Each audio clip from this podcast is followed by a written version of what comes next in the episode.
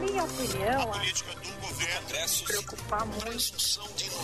Agora na Rádio Bandeirantes, Bastidores do Poder. Apresentação Guilherme Macalossi.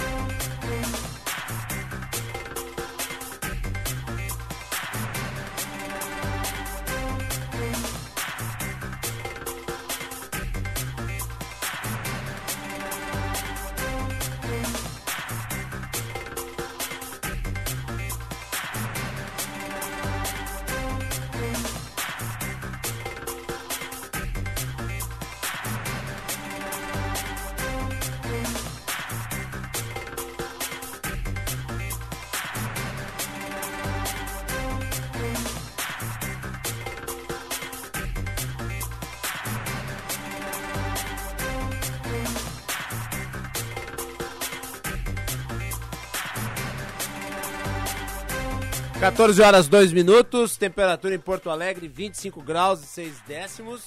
Está começando mais uma edição do Bastidores do Poder.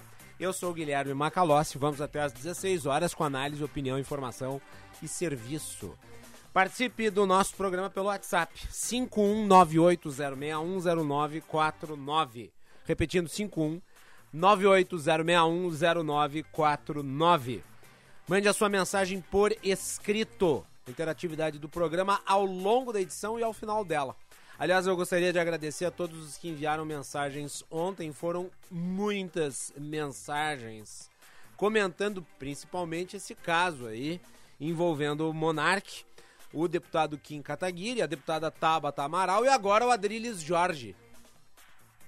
Continua repercutindo, portanto, nós trataremos e muito disso, porque Desde ontem tivemos novos desdobramentos e existem certos elementos do debate gerado a partir deste caso que precisam ser devidamente analisados aqui porque confusões, deturpações estão em curso. E nós precisamos conceituar qual é o limite da burrice e onde começa o crime. Talvez eu não tenha sido tão claro ontem. Apesar de eu ter sido bastante explícito de que liberdade de expressão não pode se confundir com a prática de crimes. Nós vamos detalhar tudo isso e nós vamos fazer uma análise também sobre a história do Holocausto. Eu acho que trazer isso, é, este rescaldo da experiência, de quem conhece o assunto de forma aprofundada, é importante para nós termos noção do que está a se tratar. A edição de hoje do Bastidores do Poder vai lidar muito com essas questões todas. E você que nos acompanha pode ouvir através do sinal FM 94.9 Deixe sintonizado no seu rádio. Canal no YouTube, Band RS. Se inscreva, clique para receber as notificações com as atualizações da nossa programação também através do formato de live. E, claro, o aplicativo da Band, Band Rádios. Selecione a Praça do Rio Grande do Sul. Ali você encontra né, a nossa programação e você pode levá-la para onde você estiver. Leve a programação da Rádio Bandeirantes na palma da sua mão e acompanhe todos os nossos programas. Os Bastidores do Poder no Ar, neste dia 9 de fevereiro de 2022. A produção é de Juan Romero, mesa de áudio de Luiz Matoso Braga, central técnica de Norival Santos, coordenação de jornalismo de Osíris Marins e direção geral de Leonardo Meneghetti. O Bastidores tem o patrocínio da Escola Superior dos Oficiais da Brigada Militar e do Corpo de Bombeiros Militar, realizando sonhos, construindo o futuro. E corra, porque restam poucas vagas, matricule-se já no primeiro curso de Direito com conteúdo jurídico necessário para o ingresso nas principais carreiras militares.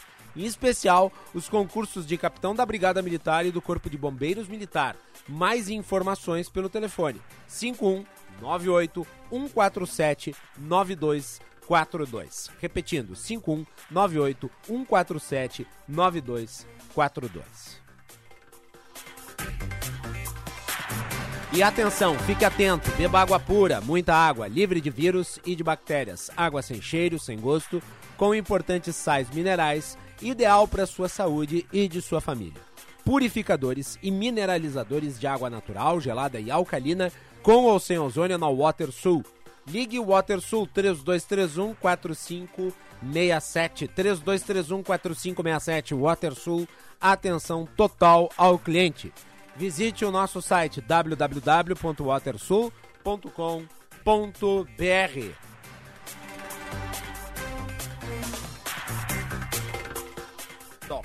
Eu não pretendo aqui repetir argumentos que já apresentei na edição de ontem. Em relação a esse caso Monarque e da ideia de uma sociedade pautada pela defesa irrestrita da liberdade de expressão.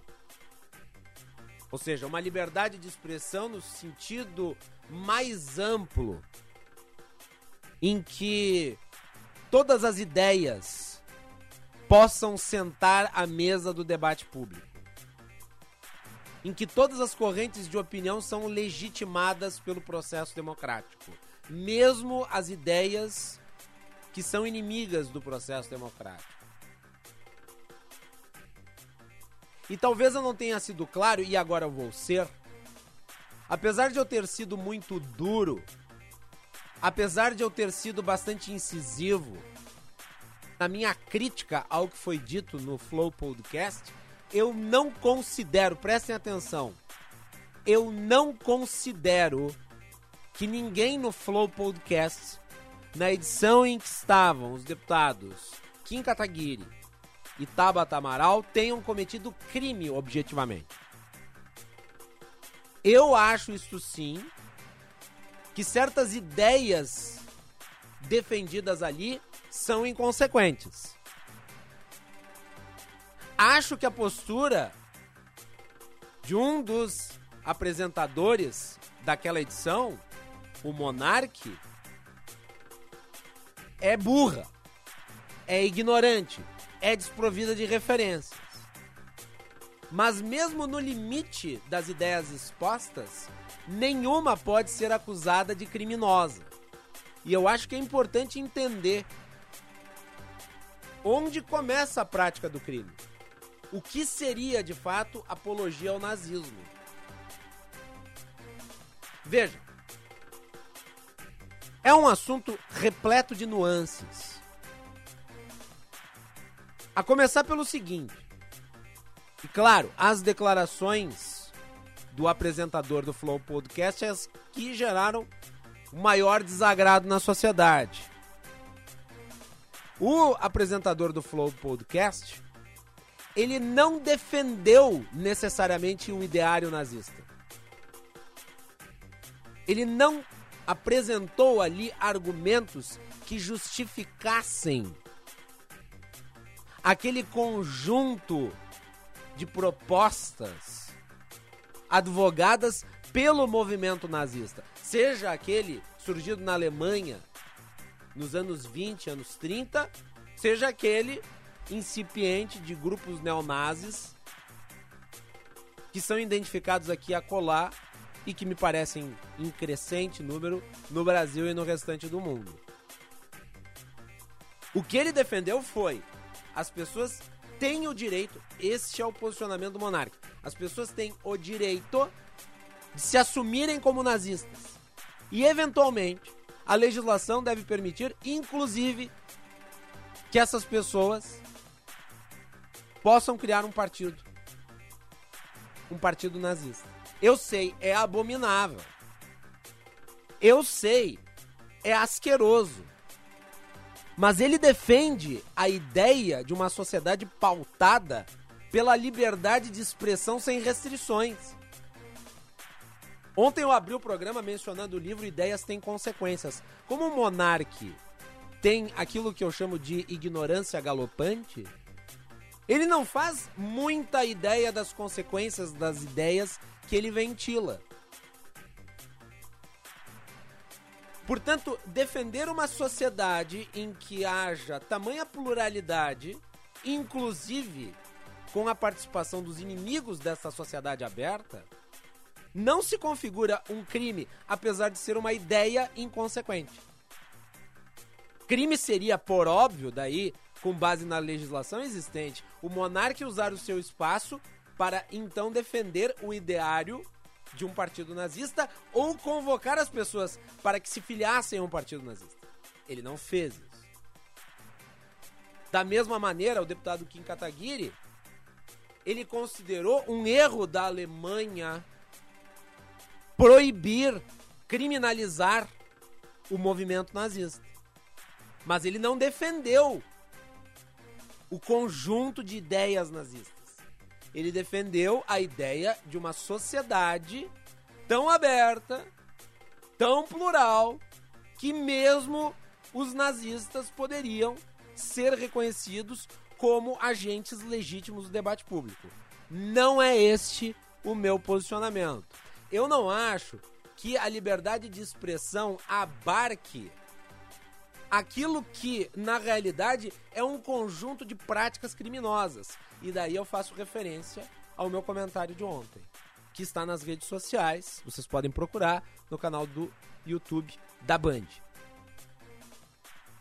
O que uh, eu apontei é que a consequência objetiva de você defender uma sociedade em que uh, a liberdade de expressão é um direito absolutamente irrestritivo é exatamente o risco de, ao promover a possibilidade de você ter grupos inimigos da democracia militando de forma desabrida, é de que eles possam vir a alcançar o poder e daí implementar uma agenda. Eu cheguei a escrever no meu Twitter ontem à noite que a liberdade para que pessoas e grupos façam apologia do nazismo e até mesmo venha a se permitir a legalização de um partido nazista, por exemplo, pressupõe que a conduta dos seus membros ficará sempre limitada ao campo da teoria e nunca da prática. E daí eu termino meu post dizendo: isto é uma ingenuidade tremendamente imbecil. Imaginar que esses grupos vão ficar apenas reunidos para devagar. Não. A sociedade americana tem uma visão de liberdade de expressão irrestrita. Está lá, inclusive, na primeira emenda. Os legisladores, os Founding Fathers, criaram um ornamento jurídico em que os poderes não podem legislar sobre liberdade de expressão. O resultado disso é que nos Estados Unidos há um partido nazista. Nos Estados Unidos, membros de grupos racistas, como por exemplo a Ku Klux Klan, se manifestam publicamente. Minha visão, e aqui eu tendo a parecer arrogante, é que a primeira emenda americana não deveria proteger esses grupos. Porque esses grupos não estão a exercer liberdade de expressão, esses grupos estão a exercer crimes. Hoje pela manhã aqui no jornal, gente, nós abrimos o programa tratando dessa questão. E eu disse: este suposto debate de democratas de verdade com inimigos da democracia num ambiente democrático, porque os democratas reconhecedores do direito, mesmo dos inimigos da democracia de se manifestarem, estabelece a seguinte situação: enquanto eu estou discutindo uma ideia o meu contendor, o meu, entre aspas, debatedor, está planejando o meu assassinato. Debater o meu assassinato, debater o meu extermínio, não é uma ideia. É obviamente um plano criminoso. E é exatamente por isso que a liberdade de expressão, como qualquer outro direito, não pode ser irrestrito. Tem limitações óbvias. E estas limitações estão positivadas na lei. Um adendo que eu acho também muito importante. Esse episódio do Flow Podcast serviu para que muitos nas redes sociais se manifestassem de uma das formas mais abjetas no debate público moderno, feito através das postagens nas redes sociais, que é o da sinalização de virtude. Ou seja, o sujeito, no caso o monarque, cai em desgraça. Ele cai em desgraça e sob a desgraça do monarque, que disse uma estupidez, estes estes que se arvoram pessoas maravilhosas usam a situação exatamente para publicizarem os seus bons sentimentos. Mostrando ao mundo que são maravilhosos. Que são diferentes daquele que caiu em desgraça.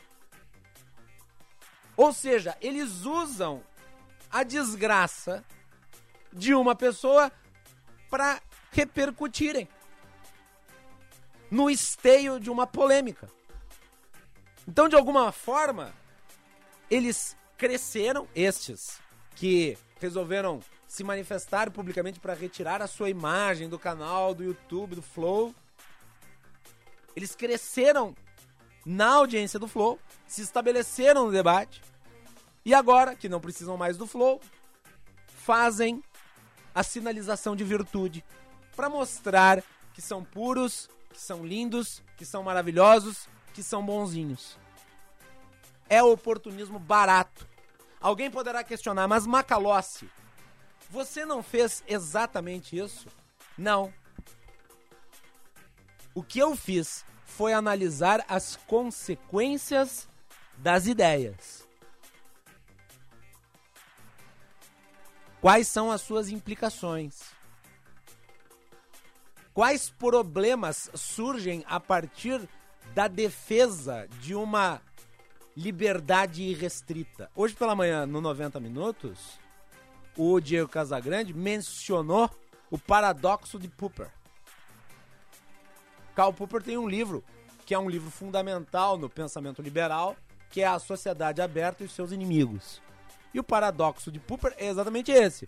Você abre tanto as possibilidades de debate, você cria uma sociedade tão plural que os grupos inimigos dessa sociedade aberta se utilizam da sociedade aberta para destruí-lo. Então você, à medida em que expande a liberdade, dá condições para que a liberdade seja tolhida. É uma situação que me parece desafiadora e que precisa ser avalizada, principalmente pelos liberais brasileiros, que são estes os maiores defensores da liberdade de expressão. E eu sou um defensor da liberdade de expressão, mas eu estabeleço uma linha de corte. O limite da liberdade de expressão é a prática de um crime. Ressaltando aqui, estão tentando transformar o monarque e o deputado Kim Kataguiri em nazistas. Não são defensores do nazismo. Eles são, no máximo, defensores de uma visão de liberdade de expressão que eu considero muito errada. Ah, e claro, esta visão da liberdade de expressão ela não é externalizada apenas por eles dois. Existe uma corrente de pensamento com muitos pensadores no mundo que se filiam a isso. E é parte do debate público tratar desta questão. Não se pode criminalizar o debate sobre os limites da liberdade de expressão, por óbvio. Mas, inequivocadamente, nós precisamos apontar quais são as consequências de uma sociedade pautada pelo direito irrestrito à liberdade de expressão. Vejam, pressupor que um grupo de neonazistas podem criar um partido político é pressupor, por óbvio, que este partido possa disputar eleições. Vencendo as eleições, governar, governando, implementar a sua agenda. Esses que defendem a liberdade de expressão irrestrita, eles advogam a tese de que as ideias devem ser combatidas à luz da sociedade. E que as ideias ruins devem ser derrotadas pelas ideias boas. Pois é, e daí eu faço aqui referência ao Reinaldo Azevedo, que ontem também comentou o episódio, e ele disse: Ok, mas e se no debate as ideias ruins vencerem as boas? E nós acabarmos sendo governados por aqueles que querem destruir a democracia? É um risco que a democracia não pode correr. Nós vamos para o intervalo e nós voltamos na sequência porque continuaremos a tratar da questão. Já voltamos.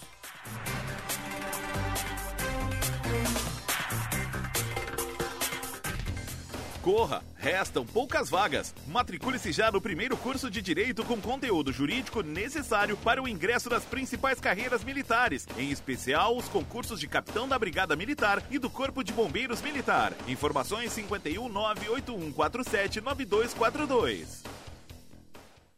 Quer sair ganhando na hora de cuidar do seu carro? Então o seu lugar é na oficina de vantagens do serviço Chevrolet. Olha só porque vale a pena vir até aqui. Aqui você tem desconto progressivo, descontos a partir de 15% em mão de obra e peças conforme a idade do seu veículo. E ainda, agendamento prático e fácil, orçamento na hora, profissionais qualificados e atendimento direto com o mecânico. Acesse chevrolet.com.br, busque por ofertas de serviços e agende sua visita na oficina de vantagens do serviço Chevrolet. Juntos salvamos vidas. No final do dia, você também só quer chegar em casa e tirar os sapatos? Para não ter problemas nesta hora, utilize Pó Pelotense. Como você sabe, o pó pelotense combina a formulação moderna e a qualidade que te auxiliam no combate dos fungos e bactérias que causam os maus odores. Agora, além do tradicional talco, você encontra na versão aerosol jato seco, ou seja, você vai passar e ele vai proteger seus pés sem deixar oleoso ou escorregadio. Ideal para sandálias e chinelos. Só utilize produtos de confiança. Utilize o pó pelotense. Esse eu recomendo. O 100 GRS encerra 2021 desejando que as tuas inspirações te coloquem em movimento para fazer um novo ano de grandes realizações. Muito obrigado por estar ao nosso lado, fortalecendo a engenharia gaúcha e o papel dos engenheiros. Em 2022, continue contando conosco para dar vida a projetos e concretizar sonhos. Feliz Natal e um excelente ano novo. Sem GRS, rumo aos 80 anos. Todo Jovem na Escola é um programa do governo gaúcho para famílias de baixa renda com filhos no ensino médio em escolas públicas estaduais receberem 150 reais por mês com o cartão cidadão. Esse benefício eu vou usar ele para minha filha. Então eu quero muito e ela não vai sair do colégio. Quanto mais ela crescer, eu cresço junto. A Sara começou a fazer uma aulinha de voz. Daí com isso a gente usou para passagem para ela poder ir. Auxiliou muita gente, assim, tanto com o transporte quanto com as coisas de casa. Governo do Rio Grande do Sul, novas façanhas. Tabacaria Paromas, 20 anos de tradição, atendimento personalizado. Dê mais paromas ao seu estilo. A sua tabacaria em Porto Alegre, Avenida Farrapos 286. Teleentrega Watts 995586540. Super Alto BR Ford tem o maior e melhor estoque de carros seminovos. São mais de 200 unidades à pronta entrega. Temos o carro que cabe no seu bolso, com valores de 20 mil até os veículos premium de 600 mil reais. Garantia e procedência que só a maior Ford do Rio Grande do Sul pode te oferecer. Estamos em quatro endereços: Tarso Dutra, Farrapos, Ipiranga e Cavalhada. Cinto de segurança salva vidas. Bandeirantes. Você está ouvindo Bastidores, Bastidores do, poder, do, poder, na Rádio Bandeirante. Com Guilherme Macalossi.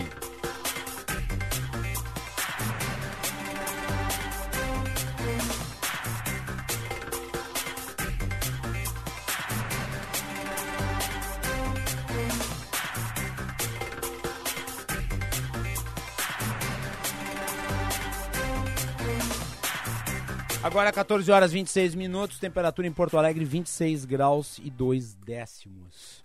Participe do Bastidores do Poder pelo WhatsApp 980610949. 980610949. Bastidores do Poder com o patrocínio da Escola Superior dos Oficiais, da Brigada Militar e do Corpo de Bombeiros Militar, realizando sonhos, construindo o futuro. E corra, restam poucas vagas. Matricule-se já no primeiro curso de Direito com conteúdo jurídico necessário para o ingresso nas principais carreiras militares, em especial os concursos de capitão da Brigada Militar e do Corpo de Bombeiros Militar. Mais informações pelo telefone 5198 147 9242. 5198 147 9242. Vamos com as informações do trânsito. A minha querida Letícia Pelim, vem aí. Serviço Bandeirantes. Repórter Aéreo. Todo Jovem na Escola é um programa do governo gaúcho para famílias de baixa renda manterem os jovens estudando. Governo do Rio Grande do Sul, novas façanhas. Muito boa tarde, Guilherme Macalossi, ouvintes da Rádio Bandeirante. Tarde. Trânsito lento na saída de Porto Alegre para quem utiliza o bairro Anchieta pelo trecho da Avenida Zaida Jarros, a partir da Severo Dúlios até o acesso de Canoas na base aérea no sentido interior. São obras de melhorias no asfalto, por isso esse serviço gera retenção no trânsito. O motorista que utiliza a CIS Brasil ou Avenida Castelo Branco não encontra problemas para fazer o seu trajeto, o trânsito liberado sem ocorrências. E na Zona Norte, eu destaco o perímetro da, do viaduto Obirici, na Assis Brasil, até a chegada no Terminal Triângulo, com movimento maior depois pela Avenida Grécia, Sertório, Voluntários e Farrapos, sem problemas. Todo Jovem na Escola é um programa do governo gaúcho para famílias de baixa renda manterem os jovens estudando. O governo do Rio Grande do Sul, novas façanhas. Macalossi. Muito bem, obrigado, Letícia Pelim. Bastidores do Poder no ar na Rádio Bandeirantes. Você nos acompanha pelo Sinal FM 94.9 em todo o Rio Grande do Sul. Canal no YouTube Band RS, se inscreva. Também tem o um aplicativo da Band, Band Rádios. E não deixe de seguir a Band no Instagram, arroba Rádio Bandeirantes Poa. A participação do público pelo WhatsApp 980610949. Repetindo, 980610949.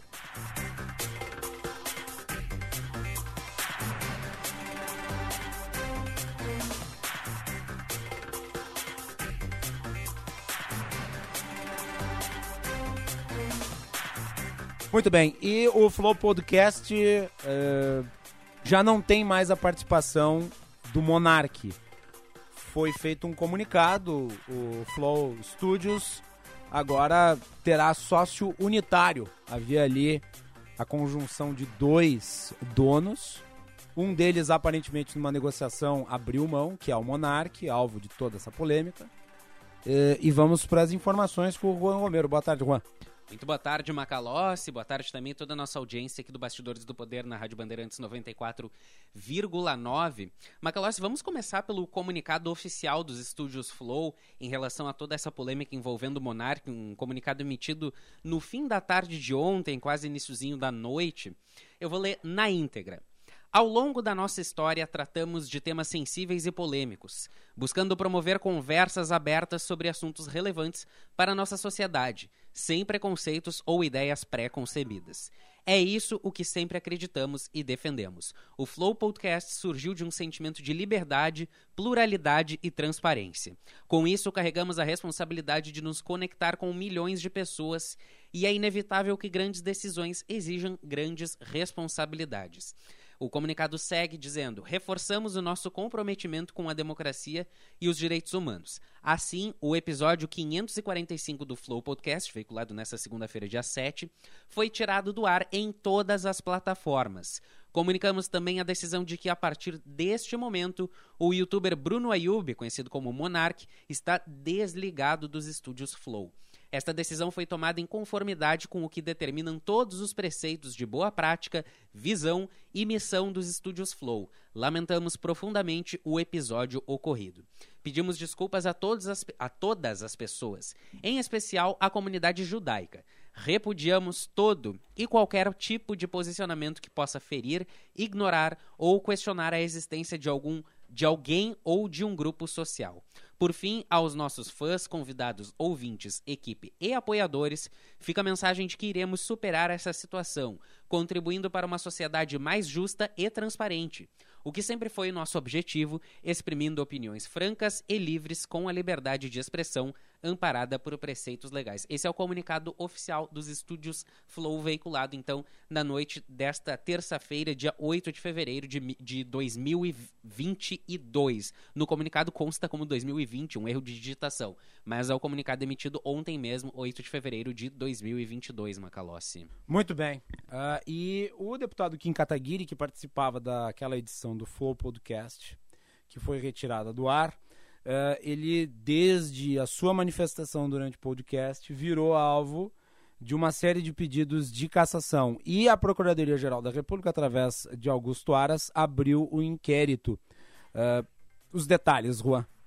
Exatamente, Macalossi, alguns uh, parlamentares do PT e o próprio senador Renan Calheiros, do MDB de Alagoas, defenderam nesta quarta-feira que o deputado Kim Kataguiri, que é do DEM de São Paulo, tenha o mandato cassado depois de afirmar né, que o nazismo não deveria ter sido criminalizado na Alemanha depois da Segunda Guerra Mundial, em entrevista então ao Flow Podcast. Alguns bolsonaristas também pediram que o parlamentar que é ligado ao Movimento Brasil Livre, o MBL, renuncie. Lembrando, né, essa declaração foi dada nesse episódio do Flow Podcast, veiculado na segunda-feira. Renan Calheiros sustentou que Kim Kataguiri teria desrespeitado vítimas do Holocausto, que é o extermínio em massa de milhões de judeus em câmaras de gás, realizado pelos nazistas liderados aí por Adolf Hitler. Ele afirmou que o caso deve ser apurado pelas autoridades e que a apologia ao nazismo não é protegida pelas liberdades de opinião ou de expressão. É, é, vamos lá. A Procuradoria-Geral da República também vai investigar as declarações de ambos, Kim Kataguiri e Monark, sobre nazismo. Inclusive, o Ministério Público de São Paulo já instaurou inquérito. A bancada petista deve pedir ainda hoje a cassação do deputado Kim Kataguiri ao Conselho de Ética da Câmara dos Deputados. Já a deputada Tabata Amaral, que é do PSB também de São Paulo, ela participava também da transmissão, ela chegou a rebater o apresentador Monarque e falou que a liberdade individual termina a partir do momento que fere a de outra pessoa. Esse debate aí segue, né? Durante essa semana, o deputado Kim Kataguiri foi procurado por equipes de reportagem, né? Respondendo também que a fala dele teria sido infeliz ao falar que sobre a descriminalização total e que, na realidade, defendia que as pessoas tivessem acesso às obras, livros, etc., para repudiar os horrores do nazismo, Macalossi. Muito bem, nós vamos conversar agora com o Rubinho Nunes, que é advogado, vereador uh, na cidade de São Paulo também integrante do Movimento Brasil Livre. Doutora, doutor Robinho Nunes, seja bem-vindo, boa tarde. Boa tarde, Guilherme, muito obrigado pelo convite, muito boa tarde a todos os ouvintes também.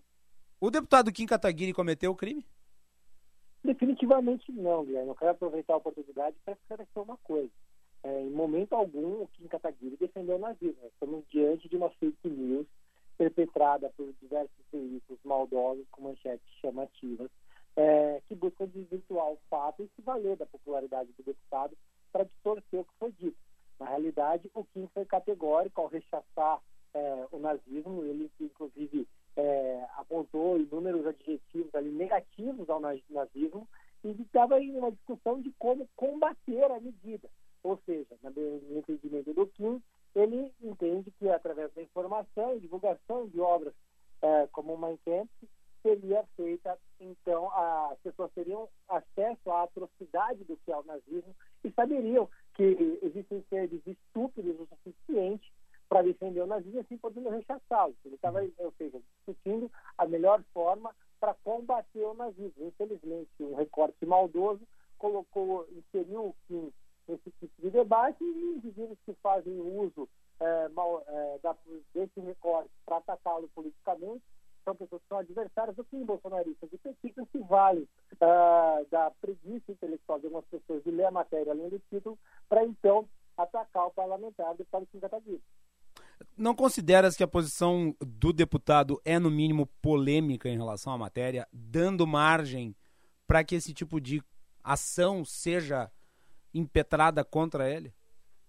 É, o Kim, como ele mesmo trouxe no, no vídeo que ele fez esclarecimento sobre a, a entrevista no Flow, é, ele mesmo desculpou porque, por, de que ele deveria ter feito uma defesa mais enfática, ou seja, criticado de forma mais enfática uh, o nazismo para evitar uh, algum recorte desse sentido. Naturalmente, uh, pela, pela postura até um pouco inocente dele no âmbito daquele debate, gera margem para esse tipo recorte, mas Uh, o que é importante dizer, e é o próprio histórico parlamentar do Kim, é que ele sempre rechaçou o nazismo, ele sempre esteve próximo das pautas de Israel, ele foi deputado mais próximo, inclusive, do consulado de Israel, e rechaça qualquer regime ditatorial, qualquer medida que tenha qualquer aspecto de combate de, de, de, de combate a determinados grupos, de, de combate à democracia. Ele tem uma situação extremamente clara no sentido de defesa das liberdades.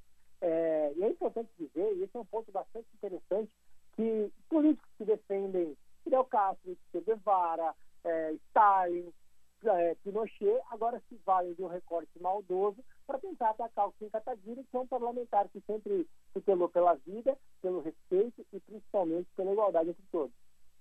O deputado estava presente junto com a Tabata Amaral. O senhor acredita que o fato da deputada ter, Tabata Amaral ter contestado o apresentador e o Kim Kataguiri ter feito uma uma defesa da liberdade de expressão irrestrita também não potencializou essa situação no comparativo entre os dois parlamentares? Acho que a forma como cada um se manifestou uh, acabou criando essa, essa dicotomia que eventualmente facilitou o recorte. Mas o que é importante dizer é que antes de trazer qualquer defesa, o Kim foi categórico, dizendo que o nazismo precisa ser combatido, que é abominável, que esse regime é uma atrocidade que nós temos que tomar cuidados e medidas para que jamais isso se repita. E ele pontuou isso antes de trazer sua fala. A questão é que no decorrer do, do, do vídeo, da entrevista, permitiu que fosse feito o um recorte, é, anexando a fala do monarca, o que gerou esse tipo de contextualização, permitindo esse linchamento preguiçoso é, nas redes sociais. Mas é, é importante ressaltar, quem conhece o histórico de lutas do Kim, do MDL, quem conhece a atuação do Kim como parlamentar, entende que o Kim jamais defendeu o nazismo e jamais defenderia qualquer regime totalitário. O Kim é, é uma pessoa extremamente democrática e uma pessoa que, especialmente, é, repudia qualquer regime totalitário e qualquer ato que seja em liberdade principalmente cerceia a vida das pessoas. Teve uma manifestação de agora há pouco do senador Renan Calheiros em relação à, à manifestação do deputado Kim Kataguiri. Eu vou ler ela aqui é, eu gostaria do seu comentário a respeito do que escreveu o senador Renan Calheiros. Abre aspas. Apologia ao crime é caso de cadeia, não opinião. Ao defender o nazismo, o monarca merece condenação além da demissão. Já o deputado, cassação por desrespeito às vítimas do Holocausto, judeus e aos brasileiros. Isso não é assunto para a política, mas para a polícia. Vida é o bem supremo. Fecha aspas.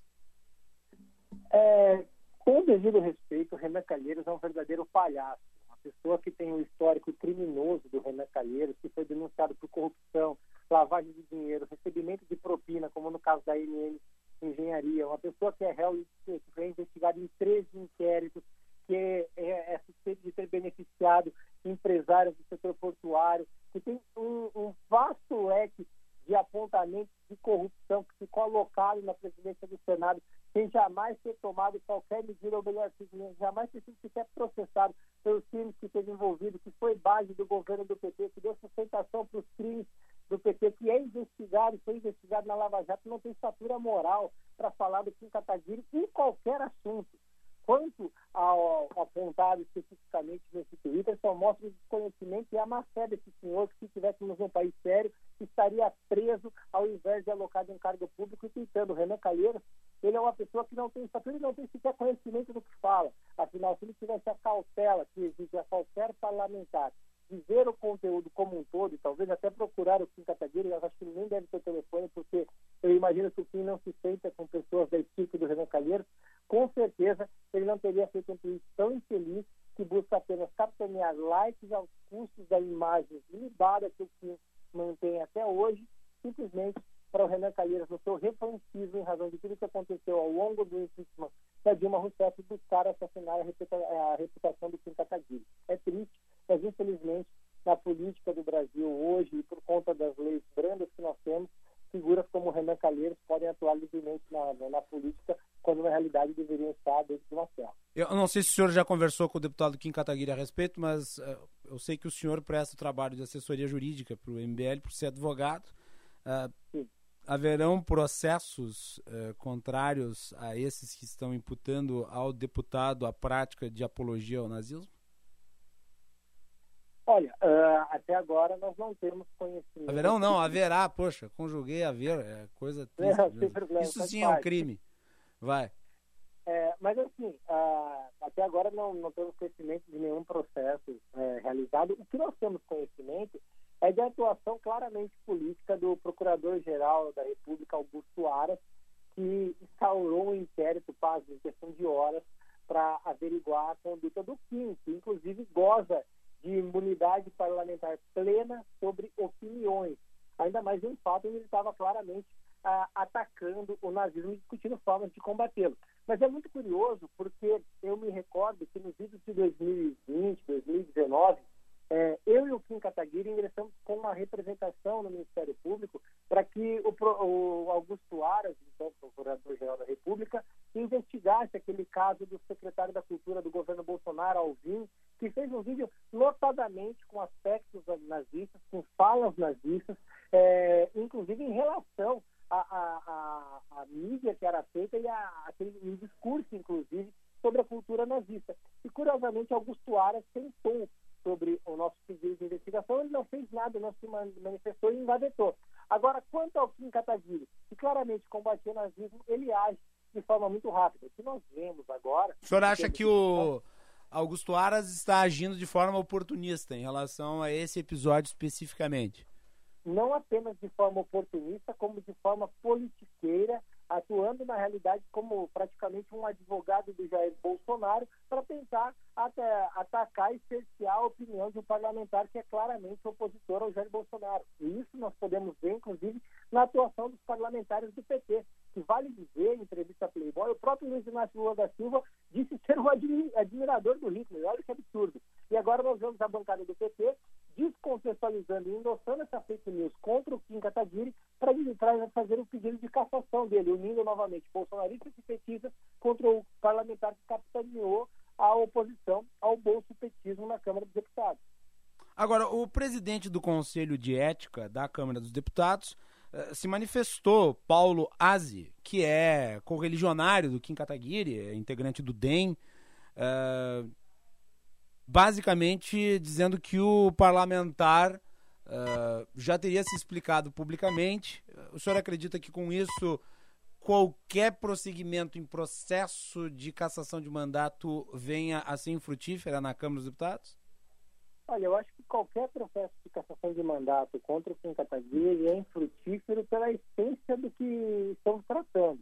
É, o Kim, ele em momento algum defendeu o nazismo, volto a dizer. Ele estava discutindo um meio de combate ao nazismo e quanto às ideias nazistas, especificamente do Mein Kampf, que inclusive é, organizações judaicas já se manifestaram a favor da divulgação para que as pessoas saibam as atrocidades que os nazistas são capazes e que assim rechace a conduta dessas pessoas.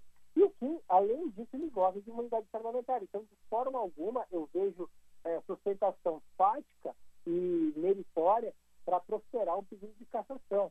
É, eu não vejo por onde haver o, o procedimento disso, e na realidade o que nós temos aqui é o uso político de uma fake news para tentar assassinar a reputação de um parlamentar que pode ter como sinônimo de situação a, de sua atuação a lisura da conduta e sua ética. O senhor acha que há um movimento da esquerda e do bolsonarismo contra o deputado Kim Kataguiri se aproveitando dessa situação? Eu, eu tenho absoluta certeza. Se existe uma pessoa que canalize em si é, a, a, representação do antipetismo e do antibolsonarismo, essa pessoa é o Kim Kataguiri. É natural que, por conta de sua atuação ferrenha contra os crimes do PT e contra os crimes do bolsonarismo, é, que ambos os grupos se unam para tentar calar e caçar o Kim Kataguiri. Como não podem apontar corrupção, como não podem apontar falta de ética para o Kim, eles apelam para uma fake news é, recortada dolosamente para assim tentar uh, diminuir e atacar a reputação do Kim. Uma última pergunta. Nós estamos conversando com o Rubinho Nunes, que é vereador na cidade de São Paulo, integrante do Movimento Brasil Livre e advogado. A pergunta é a seguinte: o MBL vai fazer algum tipo de gesto para a comunidade judaica como forma de tentar compensar uh, essa situação ocorrida no Flow Podcast? Olha, nós temos muita proximidade com a comunidade judaica, temos é, amigos da comunidade judaica, temos trabalho em conjunto com eles, temos assessores da comunidade judaica que trabalham é, conosco e eu tenho certeza que toda a comunidade judaica que nos acompanha ao longo do tempo sabe de nossa, de nossa atuação, sabe do nosso posicionamento é, contra o nazismo, contra qualquer regime autoritário. É, e essa proximidade é natural e isso, inclusive, é, nos deixa bastante tranquilo quanto a, a entenderem efetivamente o que aconteceu. É, volto a dizer, até um pouco repetido, eu peço desculpas, mas o que está acontecendo é, na realidade, um linchamento público é, capitaneado por pessoas maldosas, maliciosas, que querem se valer de um recorte descontextualizado para atacar a reputação do time. Muito bem. Rubinho Nunes, muito obrigado pela participação aqui no Bastidores do Poder. Os nossos microfones ficam à disposição. Guilherme, muito obrigado. Uma ótima tarde para você, para toda a equipe de produção, para todos os ouvintes. Muito bem. Eu entrei em contato ontem ainda com o deputado Kim Kataguiri e o convidei para participar do Bastidores do Poder. O deputado preferiu não participar. Uh, nós contatamos o MBL, o Rubinho Nunes, que é integrante do movimento, uh, falou conosco aqui. Estamos dando a oportunidade para as explicações, estamos ouvindo. Né? Uh, mas teve mais uma implicação neste caso, e daí com desdobramento para um veículo de comunicação, no caso a Jovem Pan News, uh, um episódio daí envolvendo o ex-integrante do BBB, Adriles Jorge, que foi afastado e agora houve a confirmação da sua demissão. E, e quem confirmou foi inclusive o diretor da Band News, ah, da Jovem Pan News, o Tutinha, uh, Juan Romero. Exatamente, Macalossi, o comentarista da Jovem Pan, Adriles Jorge, que inclusive é ex-BBB, ele foi demitido da emissora hoje pela manhã, após ter feito, na tarde de ontem, no programa Opinião, veiculado à tarde, após ter feito essa suposta saudação nazista nesse momento que abordava justamente o caso Monark em um noticiário transmitido aí ao vivo pela emissora. Nessa ocasião, ele estendeu a palma da mão para o alto, em movimento similar a uma saudação nazista usada pelo próprio Adolf Hitler, que em alemão significa Viva a Vitória. A Jovem Pan News confirmou que ele foi demitido e, em nota, a emissora reforçou que repudia qualquer manifestação em defesa do nazismo e suas ideias. A emissora ainda cita que é veementemente contra a perseguição a qualquer grupo por questões étnicas, religiosas, raciais ou sexuais. Em outro trecho, a própria nota cita que os comentaristas têm independência para emitir opiniões, mas respeitando os limites da lei. Opiniões estas que não refletem, no caso, as opiniões do grupo Jovem Pan. O próprio comentarista Adriles tweetou é, na tarde de hoje, né? Uh, na tarde não, na manhã de hoje, por volta das 10 da manhã, que teria sido demitido da Jovem Pan, nas palavras dele, por ter dado um tchau deturpado por canceladores. E, segundo ele, infelizmente a pressão de uma turba canceladora e sua sanha de sangue surtiram efeito. Ele agradece ainda à Jovem Pan pela oportunidade e a todos os amigos que conquistou e que nele confiaram e apoiaram. Inclusive, logo depois que ele fez esse ato, né, esse gesto, o apresentador da atração, William Travassos, repudiou no ar a saudação que ele entendeu como errada e ainda disse surreal, Adriles. Uh, o, o, assunto, o próprio nome do Adriles ficou entre os assuntos mais comentados nas redes sociais logo depois dessa, dessa saudação. O comentarista também se, se explicou e aí gerou toda essa, essa situação e acabou na demissão do comentarista na manhã de hoje pela própria Jovem Pan Macalossi. Muito bem. Bom, aqui uh, é o seguinte, né? É, é, muito estranho o tchau que ele dá no vídeo. É, eles estão falando sobre nazismo, estão falando sobre o episódio do Flow Podcast. Uh, e daí o tchau dado pelo Adriles Jorge é um tchau assim. Não é um tchau assim. Este tchau assim é muito semelhante para dizer o mínimo, com o gesto clássico de saudação nazista Sieg Heil. E se de fato ele, mesmo brincando, veio a fazer um gesto de saudação nazista, aí ele está incorrendo objetivamente num crime. Vai ter que se fazer a devida apuração. Mas não vai ser fácil, porque pressupõe um certo nível interpretativo da conduta do agente. Mas é muito estranho. Fato é, se ele fez um gesto como o Sieg Heil, o gesto de, sauda de saudação nazista, ele cometeu um crime. Objetivamente. Vamos pro intervalo. Cara, jogar online é demais e nunca trava. É, é para isso que eu pago internet. Conheça a Blue 3, internet de alta performance via fibra ótica com estabilidade total e 100% da velocidade contratada. Tudo para você ter muito mais diversão online. Tudo para você ter internet de verdade. Acesse blue3.com.br e consulte a disponibilidade na sua região. Blue 3 Internet All Day. Já pensou em ter sua contabilidade integrada ao ERP Proteus de sua empresa? A TDF Gestão Contábil realiza com excelência rotinas de contabilidade, gestão fiscal e de departamento pessoal, diretamente no ERP Proteus da sua empresa. Faça um diagnóstico com a TDF e veja como podemos gerar resultados em seus processos.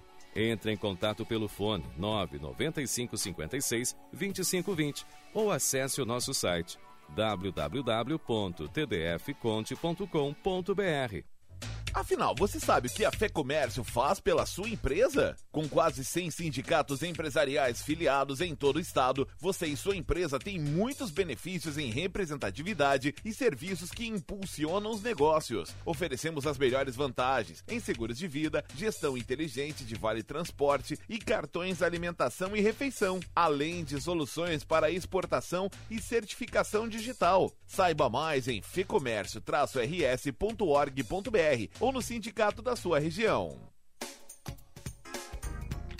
Vem aproveitar o maior estoque Chevrolet à pronta entrega do sul do país, na Esponqueado Jardine. Linha Onix e Tracker 2022 com super avaliação do seu usado. Confira também o nosso Liquida Seminovos. São mais de 400 carros em estoque e descontos de até 10 mil reais. Esponqueado Chevrolet, a revenda que não perde negócio. No trânsito, sua responsabilidade salva vidas. Use o cinto de segurança. Conta de luz alta nesse verão? Economize já! Só na Espaço Luz você tem energia sustentável, com qualidade e garantia. Na praia, no campo, na sua empresa, aonde você estiver. Pensou em energia solar? Pensou Espaço Luz. Mais energia nesse verão, só com a número 1 um em energia solar no Rio Grande do Sul. Acesse espaçoluzenergia.com.br e saiba mais.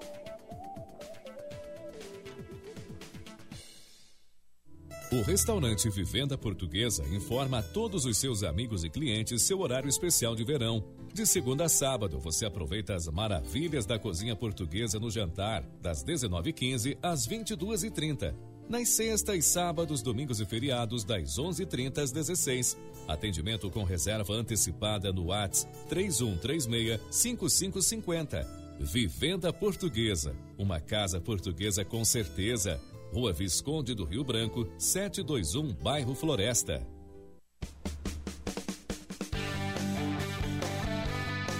Quarta-feira de futebol em dose dupla na Band.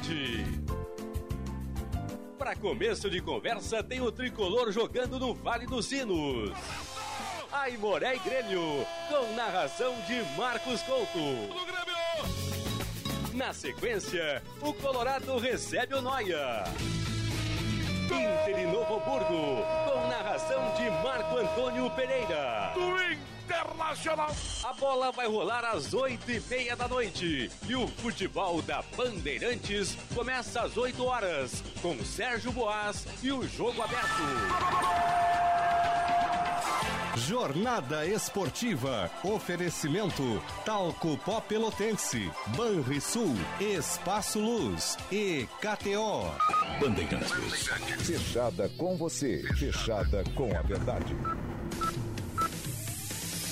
Você está ouvindo Bastidores, do, poder, na Rádio Bandeirante.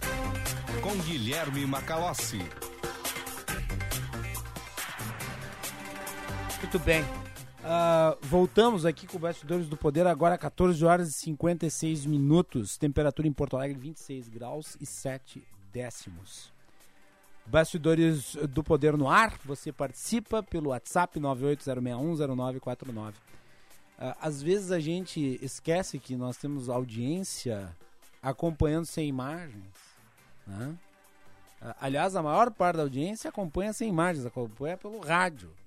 E eu fiz aqui a descrição, não fiz a descrição do gesto feito pelo Adriles Jorge. Então eu vou descrever para o público, né? É, este sinal de tchau que ele deu, que ele alega ter sido um sinal de tchau e não uma saudação nazista, é, quem buscar nas redes sociais vai encontrar as imagens. Uh, o Adrilles ele dá o entre aspas tchau, aproximando a mão do seu ombro, uh, aproximando uh, a mão num sentido que remete àquele professado pelos nazistas. Quando o tchau clássico das pessoas é obviamente com a mão, mas acenando. E no vídeo ele não acena. E isso se dá logo após uma discussão sobre o nazismo. E depois de ter sido repreendido pelo apresentador, ele sorri. Então tem certos elementos ali né, que levam a suspeita em relação à sua conduta. Repito, se confirmada e de fato ali se evidenciar um gesto nazista é crime. Então, espero ter ficado claro agora. Vamos às mensagens do programa. Nós temos algumas, porque o tema é polêmico, e certa incompreensão sobre o que disse aqui, né? Vai lá, Juan. Exatamente, só ressaltando o número 980610949, DDD 51 980610949. Quando for enviar mensagem, manda o um nomezinho, a cidade, ou se for aqui de Porto Alegre, manda o bairro também. Começando pela mensagem do Norberto de Gravataí. Boa tarde, Macalossi. O que você tem a dizer que criticou o Bolsonaro por ter vazado o inquérito da Polícia Federal, que você dizia ser secreto, mas não estava em sigilo, que foi confirmado pela Polícia Federal? O inquérito foi manuseado pela chamados pela Câmara dos Deputados, pelas chamadas dos deputados, não entendi muito bem aqui o, o que ele quis dizer. Hum. Que tem a dizer sobre as críticas que você fez ao presidente, Norberto de Gravataí? Eu acho que o presidente não pode vazar informação de apuração ainda incompleta da Polícia Federal. Simples assim. Se ele vazou informação que era considerada sigilosa, se ele teve acesso a isso, é necessário se apurar como. Hã? E vamos lá. Isso está sendo questionado no âmbito do Supremo Tribunal Federal. É, eu recebo aqui a mensagem do advogado Diego Gomes Ferreira e ele mostra na mensagem o print de um vídeo em que aparece o Adriles Jorge num programa do dia 23 de, de novembro de 2021 fazendo o mesmo gesto. Bom, então, bom, aí vai na outra linha. Se é um gesto habitual, bom, daí não me parece que se configure. Obrigado aqui por ter enviado o print. Um abraço para o doutor Diego Gomes Ferreira, um advogado qualificado. Uh, e agradeço a contribuição. Vamos lá. Juan, mais mensagem. Mensagem do Júnior Lucas Bartz, mais, uma, mais um dia participando aqui do Bastidores do Poder. Ultimamente temos percebido por parte da minoria a liberdade de expressão andando junto com a ignorância, como se já não bastasse o bolsonarismo, o qual podemos definir como burrismo, enfim, esses, uns palhaços da sociedade. Acho que não podemos deixar de tirar sarro desses idiotas. Uns ainda dizem que a Terra é plana. Absurdo. Mas a ideia da Terra plana não mata ninguém, né? Existem outras teorias conspiratórias que matam pessoas. Essa, essa é alvo de piadas, inclusive, né? Vai lá, Juan, mais uma. Mensagem do Patrício. Buenas, Guilherme. O mais bizarro disso é que Kim Kataguiri defende uma mesma visão de liberdade que o PCO, partido que nem a esquerda quer perto. Se tu leres o post do Kim e o do PCO, vai encontrar muitas semelhanças. Assinado Patrício, ele mandou um abraço também. Eu acho curioso que o PCO, o Partido da Causa Operária, é um partido de linha marxista radical, defenda a liberdade de expressão, quando o seu ideário também é um ideário autoritário e que resultou na ditadura do proletariado na União Soviética, na China, no Vietnã, em outros países do mundo, levando a um morticínio em massa, até em número maior do que aquele promovido pelo nazismo. Vai lá, Juan, mais uma. Mensagem do João Eduardo Ávila Bassuino, de São Leopoldo. Boa tarde, Macalossi e equipe. Boa tarde, João. Citar uma fala do Renan Calheiros como se fosse o paladino da moralidade não foi legal. Foi sempre conhecido por sua ficha corrida e, mais recentemente, um dos matadores da Lava Jato. O abraço do João Eduardo Ávila, de São Leopoldo. João, meu querido, eu não citei o Renan Calheiros como paladino. Eu citei porque é uma figura relevante. Né? Uh, e pedi para que o Rubinho Nunes, que é integrante do MBL, comentasse. Só isso. Mais um? Mensagem do José da Tristeza, José Geraldo da Tristeza aqui em Porto Alegre. Boa tarde. Guilherme, não se pode tolerar o intolerável. E o deputado Kim, que você está defendendo, foi tolerante. Ele ainda completa: se você defende uma ideia criminosa, você está defendendo um crime. Simples. O intolerável não pode ser tolerado, não se pode admitir que ninguém defenda esse direito de defender um crime, que sua premissa é exterminar etnias. Mensagem do José Geraldo da Tristeza, Porto Alegre. Mas, meu caro José Geraldo, você não discorda de mim, foi exatamente o que eu disse. Eu apenas, durante a abertura do programa, expliquei qual é o posicionamento daqueles que estavam no Flow. Eu não disse que concordo, muito pelo contrário, eu discordo absolutamente. Eu disse, ideias têm consequências, existe um limite para a liberdade de expressão. Existem coisas que não são liberdade de expressão, que são crimes. Exatamente por isso que as ideias externadas ali são erradas. Mas as ideias externadas ali não podem ser consideradas crimes. Defender uma sociedade plural a ponto de que correntes de pensamento inimigas da democracia participem do debate público não é em si um crime. É algo que eu considero inconsequente. Agora, quem, numa situação como essa, defende ideias antidemocráticas, racistas, por óbvio, está cometendo um crime. E é exatamente por isso que eu não acho que devam participar do debate público. Esse é o meu ponto. Entenderam? Eu não estou defendendo o posicionamento do Kim Kataguiri. Eu acho que o posicionamento do Kim Kataguiri é errado em relação à matéria. Última, Juan. Mensagem do Fernando, aqui de Porto Alegre. Boa tarde, Macalossi e equipe. Dizer que o Kim Kataguiri está sendo perseguido pela esquerda e pelos bolsonaristas é tão se aproveitar do acontecido quanto a perseguição que ele possa de fato estar sofrendo desses grupos. O que deveríamos fazer? Ficar quietos? Como tu bem pontuaste, a luta pela democracia depende de não tolerarmos o intolerável já tivemos a experiência de um pequeno grupo nazista chegando ao poder e a maneira de vencê-los não foi no diálogo, foi na guerra. Talvez se tivéssemos prendido certos deputados quando defenderam a tortura, o golpe de Estado, a guerra civil matando 30 mil pessoas e defendendo fuzilar os adversários políticos, não estaríamos nessa situação. A propósito, vocês viram que o PCO defendeu o monarque? Como se aproximam esses extremistas de esquerda dos extremistas da direita, não é? Fernando, de Porto Alegre. Muito bem.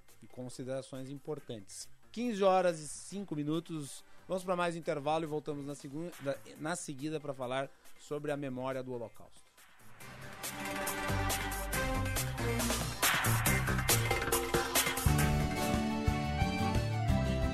Agronotícias, com Cissa Kramer. A estiagem segue causando prejuízos no Rio Grande do Sul, inclusive em regiões onde choveu mais nesse verão. É o caso do litoral norte. Milhares de peixes morreram na Lagoa dos Peixes, que garante o sustento de mais de 200 famílias. Pescadores locais projetam prejuízo de 5 milhões de reais, como explica o presidente de uma das colônias de pescadores, Jair Lucrécio. Dá vontade de chorar porque é a vida da gente, entendeu? É a vida da gente. Ali é a nossa vida. Vai ser difícil porque o pessoal vive disso. É umas famílias, 200 famílias que vivem 100% da pesca. A chuva também é escassa nas lavouras. As perdas na safra de grãos no estado são estimadas em mais de 36 bilhões de reais, principalmente nas plantações de soja e de milho. Agronotícias. Oferecimento Senar RS. Vamos juntos pelo seu crescimento. E Audi Topcar. Produtor rural tem desconto e condições especiais. No Insta, arroba topcar.audi. O GBUX sempre cuidou do seu futuro e o da sua família, sem nunca esquecer do seu presente. Por isso, estamos aqui para lembrar você de proteger a sua saúde. Pratique atividades físicas, tenha uma alimentação balanceada, durma bem e tenha bons hábitos de higiene. É muito importante cada um fazer a sua parte, porque cuidado é assim. Quando todos têm, o mundo fica bem. GBUX a proteção certa para a sua família.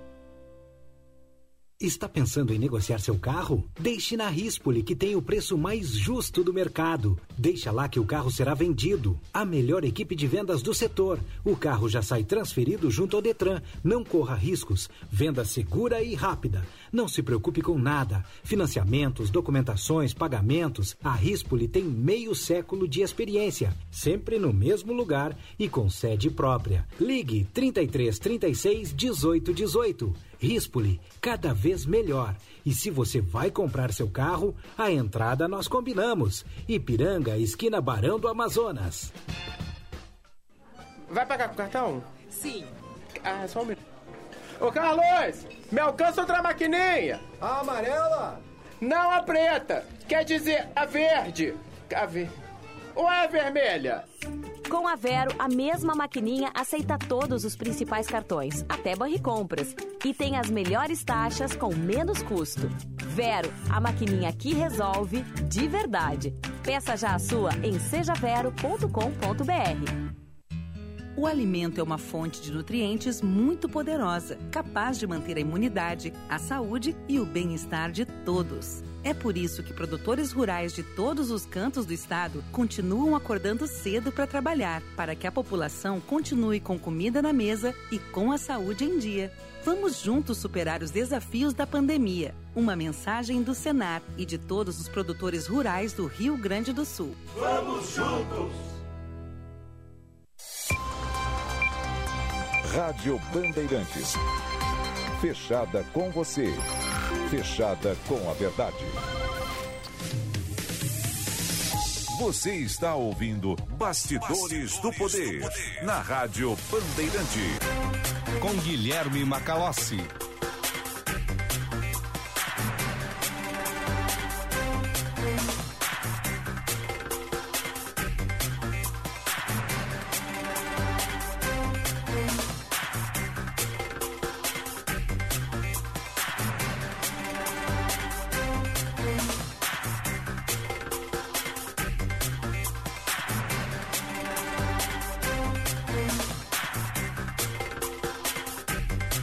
Horas e 9 minutos. Eu quero mandar um abraço pro jornalista Nando Gross, que ontem publicou nas suas redes sociais, no Twitter, um elogio a este programa e seu apresentador. Nando Gross tem uma história no Rádio Gaúcho, uh, faz um, um trabalho consistente, já trabalhou aqui, inclusive, na Band. Agradeço muito o prestígio, agradeço a mensagem Uh, e fico muito feliz uh, por um jornalista da estirpe, do gabarito do Nando Gross, uh, entender que eu agreguei aqui à Rádio Bandeirantes qualidades. Então fico muito feliz. Muito obrigado, Nando Gross. Um abraço ao colega. não nos conhecemos pessoalmente, eu não conheço o Nando Gross pessoalmente. Espero ter a oportunidade em breve de podemos conversar. 15 horas, 10 minutos, temperatura em Porto Alegre 27 graus. Muito bem. O Bastidores do Poder tem o patrocínio da Escola Superior dos Oficiais da Brigada Militar e do Corpo de Bombeiros Militar, realizando sonhos, construindo o futuro. Vamos conversar agora com o pesquisador, especialista em Holocausto e Segunda Guerra Mundial, Márcio Pitliuk está conosco aqui para falar sobre a memória histórica desta tragédia. Doutor Márcio, seja bem-vindo, boa tarde. Boa tarde, Guilherme. Muito obrigado pela oportunidade de, de falar sério sobre esse assunto. Márcio Pitiliuk também é curador do Memorial do Holocausto em São Paulo. Uh, eu conversava esses tempos com o pessoal da Federação Israelita do Rio Grande do Sul. Sim. É, e no nosso diálogo, eu apontei que um dos grandes desafios de agora em diante, nos próximos anos principalmente, é reviver, uh, re, ressignificar a, a experiência do Holocausto sob o desafio de não ter mais tantas testemunhas oculares daquele horror. Porque as pessoas que sobreviveram aos campos de concentração estão ficando, estão ficando velhas cada vez Sim. mais e elas estão morrendo. Não temos mais tantas testemunhas oculares como há 20 anos atrás. Uh, eu pergunto, o senhor acredita que nós estamos diante de um esquecimento, por assim dizer, e isso é perigoso? Olha, é, eu acho que sim. Vai, vai ter um esquecimento com o passar do tempo. Inclusive, o meu trabalho é evitar isso. Eu já fiz dois longa, três longas metragens sobre o Holocausto. O último que eu acabo de lançar é com o depoimento pessoal de dez sobreviventes que recordam o que aconteceu com eles quando eram crianças durante a Segunda Guerra. Então, nós estamos fazendo filmes, documentários com eles para que as futuras gerações possam ouvir da boca deles o que foi esse horror. E é um trabalho constante manter essa memória viva. Eu vou te, te contar uma frase que o Hitler falou assim que ele invadiu a Polônia, em 1939.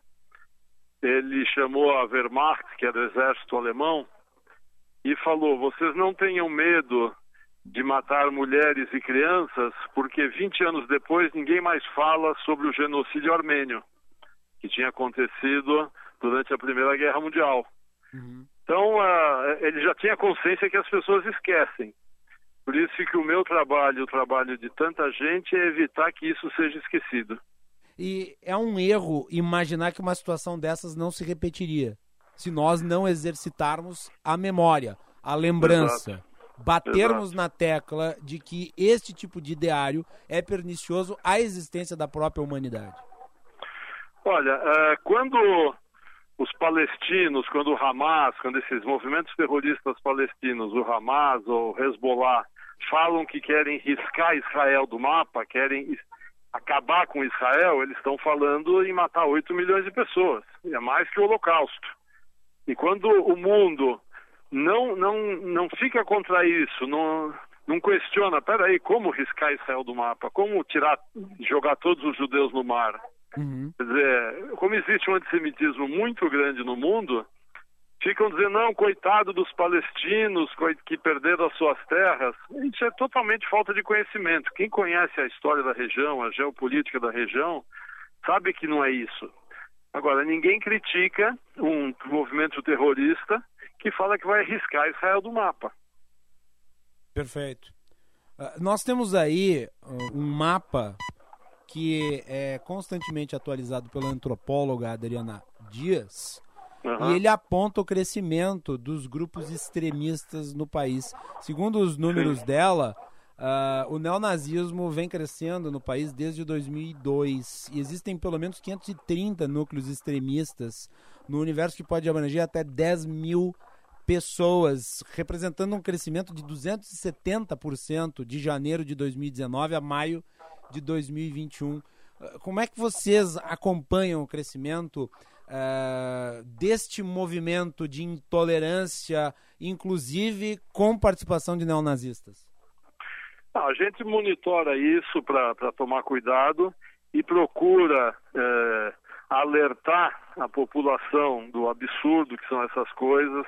A gente procura educar a população, fazendo palestras, com filmes, com livros, para que as pessoas entendam que o, o, o, neonazismo não é uma fantasia que as pessoas têm na cabeça. Se a gente pegar esses grupos neonazistas do Brasil, tem um, um, grande número de pessoas dentro desses grupos que seriam os primeiros a serem exterminados pelos nazistas. Há ah, inclusive nazistas... não nazistas que seriam levados a campos de concentração, né? Como? Eu não ouvi. Haveriam neonazistas que seriam, na Alemanha nazista, levados a campos de concentração, não como guardas do campo, mas como vítimas do campo. Sim, os homossexuais foram levados para campos de trabalhos forçados, testemunhas de Jeová ciganos foram exterminados, os judeus foram exterminados.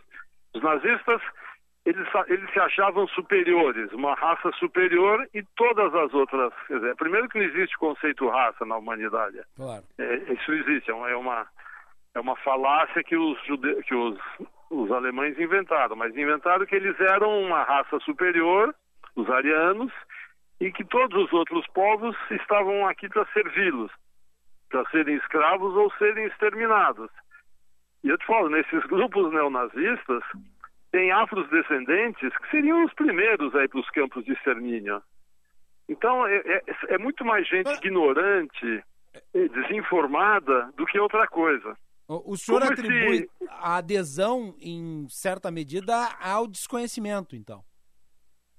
O senhor acredita que uma- estamos passando por um processo de idealização de uma doutrina assassina?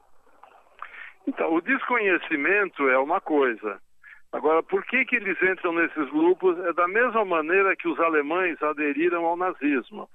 As pessoas em- estavam fragilizadas por perder a Primeira Guerra, porque a Alemanha passava por uma crise financeira grande, porque havia desemprego. Aí eles eh, elegeram o salvador da pátria, que era o Hitler, e o partido absorvia essas pessoas que queriam participar de um grupo. Em geral, uma pessoa fraca mentalmente, eh, que sozinha não consegue vencer na vida, ela procura entrar num grupo. Porque aí no grupo ela tem o apoio para que ela sobreviva. Então, essas pessoas, com certeza, são, é, é- é- é semelhante a isso. Por isso que eles entram nesses grupos neonazistas ou, ou qualquer outro extremismo. Qualquer grupo extremista se aproveita dessas pessoas fracas. Ah, doutor Márcio, deixa eu lhe perguntar. O Lucas, nosso ouvinte de Ivoti, ele questiona, eu acho super válido. Ah, há um ah, número estimado de sobreviventes do Holocausto aqui no Brasil? Olha, chegaram em torno de 50 mil depois da, da Segunda Guerra. Eu acredito que vivos ainda tenham 100. Eu, pessoalmente, conheço uns 30. Mas ah, eu moro em São Paulo, conheço mais os daqui. Eu acho que em todo o Brasil ainda tem uns 100 sobreviventes. 100 sobreviventes do Holocausto vivos hoje em 2022. E, e- e você que tem contato com pelo menos 30, ou conhece 30, ah, trabalha junto com eles nesse esforço de lembrar do que aconteceu, da tragédia ah, que levou à morte de 6 milhões eh, de judeus e outros Sim. grupos minoritários eh, na Europa. Sim. O, o- eu, é uma, co- acontece uma coisa interessante, como eles sabem que eles já estão no fim da vida, eles, eles estão com muita necessidade de falar, de contar o que eles viram, o que aconteceu com eles pessoalmente. Muitos só começaram a falar recentemente. Eles não queriam lembrar essas dores, mas eles percebem que eles têm obrigação de deixar isso para as futuras gerações. Então, é um trabalho difícil para mim também sentar com eles e começar a conversar e recuperando as memórias e reconstruindo aquele período que muitos eh, traumatizados têm dificuldades em, recordar. O senhor está falando aqui com a Band do Rio Grande do Sul, mas nós temos ouvintes em todo o país. Ah, eu gostaria que o senhor falasse um pouco sobre o Memorial do Holocausto em São Paulo. Uh, nós nós uh, começamos o Memorial do Holocausto faz quatro, cinco anos. Lá a gente tem uma exposição uh, muito realista sobre a Segunda Guerra Mundial e o Holocausto. Passeando por essa exposição, a pessoa consegue entender todas as etapas do Holocausto. Começa com a, a, a propaganda nazista, que era uma fake news. Eh, hoje em dia essa palavra é muito usada, mas isso já foi usada por outros governos totalitários. A fake news de que os judeus eram culpados por todos os problemas da Alemanha, então tinham que ser exterminados. Então, o memorial mostra as propagandas nazistas, depois mostra os primeiros ataques contra, contra as comunidades judaicas na Alemanha, depois a, a, as leis raciais que foram proibindo os direitos civis dos judeus, até culminar com o extermínio nos campos de, de extermínio com gás e depois eh, era tanta gente sendo assassinada que tiveram que chegar nos fornos crematórios. Então, a exposição faz um passeio por esse momento trágico da história. É aberto ao público, gratuito, é só entrar no, no, no site, pegar o telefone e marcar uma visita. Importante uh, e o programa uh, estimula as pessoas a conhecerem o Memorial do Holocausto. Agradeço uh, a participação aqui. Eu não posso deixar de fazer uma última pergunta, já que claro. nós estamos em meio a uma discussão sobre a liberdade de expressão. É, é uma pergunta de caráter provocativo, mas eu acho que vai servir para o senhor fazer, talvez, uma uhum. análise em relação a essa situação. É possível, na sua avaliação, ter um debate democrático com quem pretende lhe exterminar? Olha, eh, se a pessoa pretende te exterminar, ela está num radicalismo é, que não tem mais o que discutir. Porque se você vai falar com uma pessoa que quer te matar, não tem mais diálogo, né? Você consegue dialogar com pessoas de bom senso, pessoas que, que, que refletem com, com, com bom senso, com o cérebro. Uma pessoa dessas, ela, ela tem o ódio, ela tem raiva, ela quer matar. Então, diálogo, não, não é possível isso. O diálogo a gente tem com pessoas dispostas a dialogar. Senão vão entrar um, vai matar o outro e acabou. Muito bem. Márcio Pitliuk, pesquisador especialista em Holocausto e Segunda Guerra Mundial, curador do Memorial do Holocausto em São Paulo. Muito obrigado pela participação aqui. Parabéns Muito pelo obrigado, trabalho. Guilherme. E o nosso microfone da Rádio Bandeirantes sempre à disposição, porque esse é um trabalho fundamental e deve ser feito continuamente. Recentemente Sim. completaram 77 anos da libertação de Auschwitz, dia do Sim. Memorial das Vítimas eh, do Holocausto. É, é uma data que precisa ser sempre registrada. Sim, estamos à disposição para qualquer eh, esclarecimento, qualquer outra entrevista. O nosso trabalho é exatamente esse: divulgar o que foi para que não mais se repita. Muito bem. Muito obrigado pela participação, Márcio Pitbull. Obrigado, Guilherme. Um abraço, bom trabalho, boa semana aí em São Paulo. Obrigado, obrigado. Agora 15 horas 23 minutos, temperatura em Porto Alegre 27 graus e 3 décimos.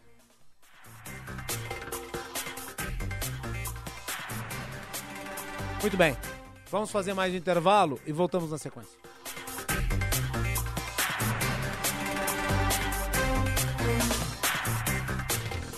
Corra, restam poucas vagas. Matricule-se já no primeiro curso de Direito com conteúdo jurídico necessário para o ingresso nas principais carreiras militares, em especial os concursos de Capitão da Brigada Militar e do Corpo de Bombeiros Militar. Informações 51 98147 9242. Oi, pessoal, aqui é Michel Teló e se tem uma coisa que eu amo fazer é reunir a família em casa. E os momentos ficam muito mais gostosos quando a gente prepara uma refeição deliciosa usando os cortes de frango da Lar. Não é verdade, esposa? É isso mesmo, marido. Isso porque os cortes de frango da Lar são super selecionados e saborosos. As crianças adoram e sempre pedem mais. Garanta bons momentos em família com a Lar. E você já sabe, né? Se é Lar, pode confiar. Super Alto BR Ford tem o maior e melhor estoque de carros seminovos. São mais de 200 unidades à pronta entrega. Temos o carro que cabe no seu bolso, com valores de 20 mil até os veículos premium de 600 mil reais. Garantia e procedência que só a maior Ford do Rio Grande do Sul pode te oferecer. Estamos em quatro endereços: Tarso Dutra, Farrapos, Ipiranga e Cavalhada. Cinto de segurança salva vidas. Se jogar no verão, bem você. Com toda a proteção, você bem. Um sol na beira-mar, bem você. Sua pele hidratar, você bem. Na praia o fresco bom, bem você. Com creme de poçol. Verão Panvel, com você na loja, no site, no Alô Panvel ou no app. Baixe e aproveite. Panvel, bem você, você bem. Panvel. Atenção, fique atento. Beba água pura, muita água, livre de vírus e bactérias. Água sem cheiro, sem gosto, com importantes sais minerais, ideal para a sua saúde e de sua família. Purificadores e mineralizadores de água natural, gelada e alcalina, com ou sem ozônio é na WaterSul. Ligue o WaterSul 3231 4567. WaterSul, atenção total ao cliente 3231 4567. Visite o nosso site www.watersul.com.br. Donos da Bola Rádio. O treinador tá testando o Edenilson, cara. O melhor jogador do time, tu tem que chegar no aeroporto, na cidade do time que tu vai treinar, tu já tem que saber o que, que tu quer dele. Donos da Bola Rádio, sempre às sete da noite, com a parceria da KTO. Acesse kto.com, te registra lá para dar uma brincada e usa o código promocional Donos. Grupo Maquena, distribuidor autorizado dos lubrificantes Ipiranga e Texaco. Você está ouvindo Bastidores, do, Poder, na Rádio Bandeirante. Com Guilherme Macalossi.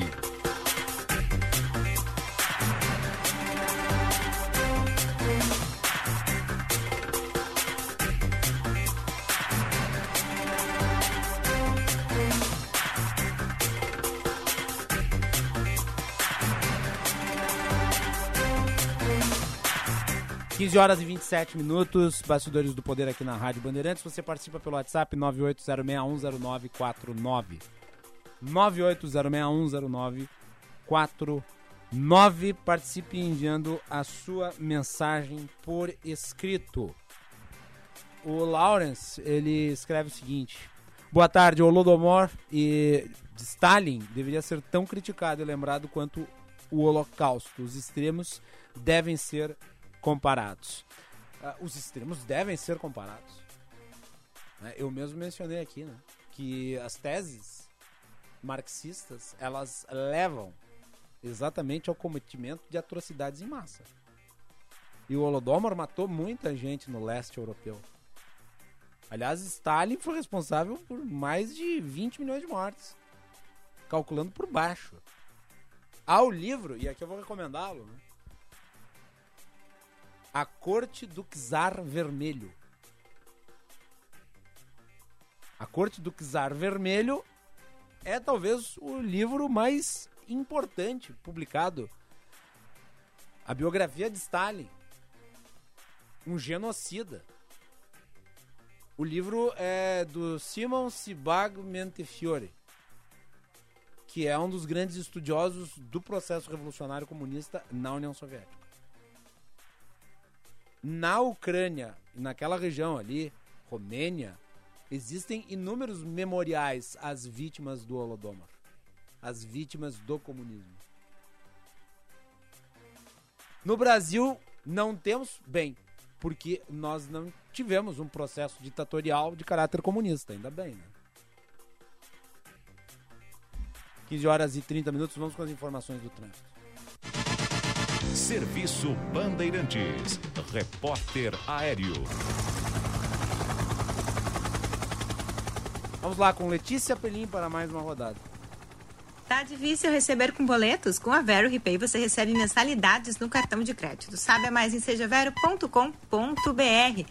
Tô de volta, Macalossi, atualizando o trânsito no Bastidores do Poder, falando do movimento intenso de carros passando pela 24 a partir da Igreja Auxiliadora até Ramiro Barcelos.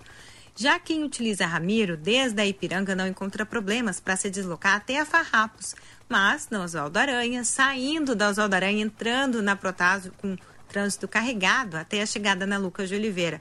E entre as proximidades da Guete, Mariante, para quem utiliza o bairro Rio Branco no seu trajeto, tem carro em pane mecânica. Na Castro Alves, na altura da Felipe Camarão, reflete o trânsito pela região, principalmente para você que utiliza o bairro Independência no seu trajeto.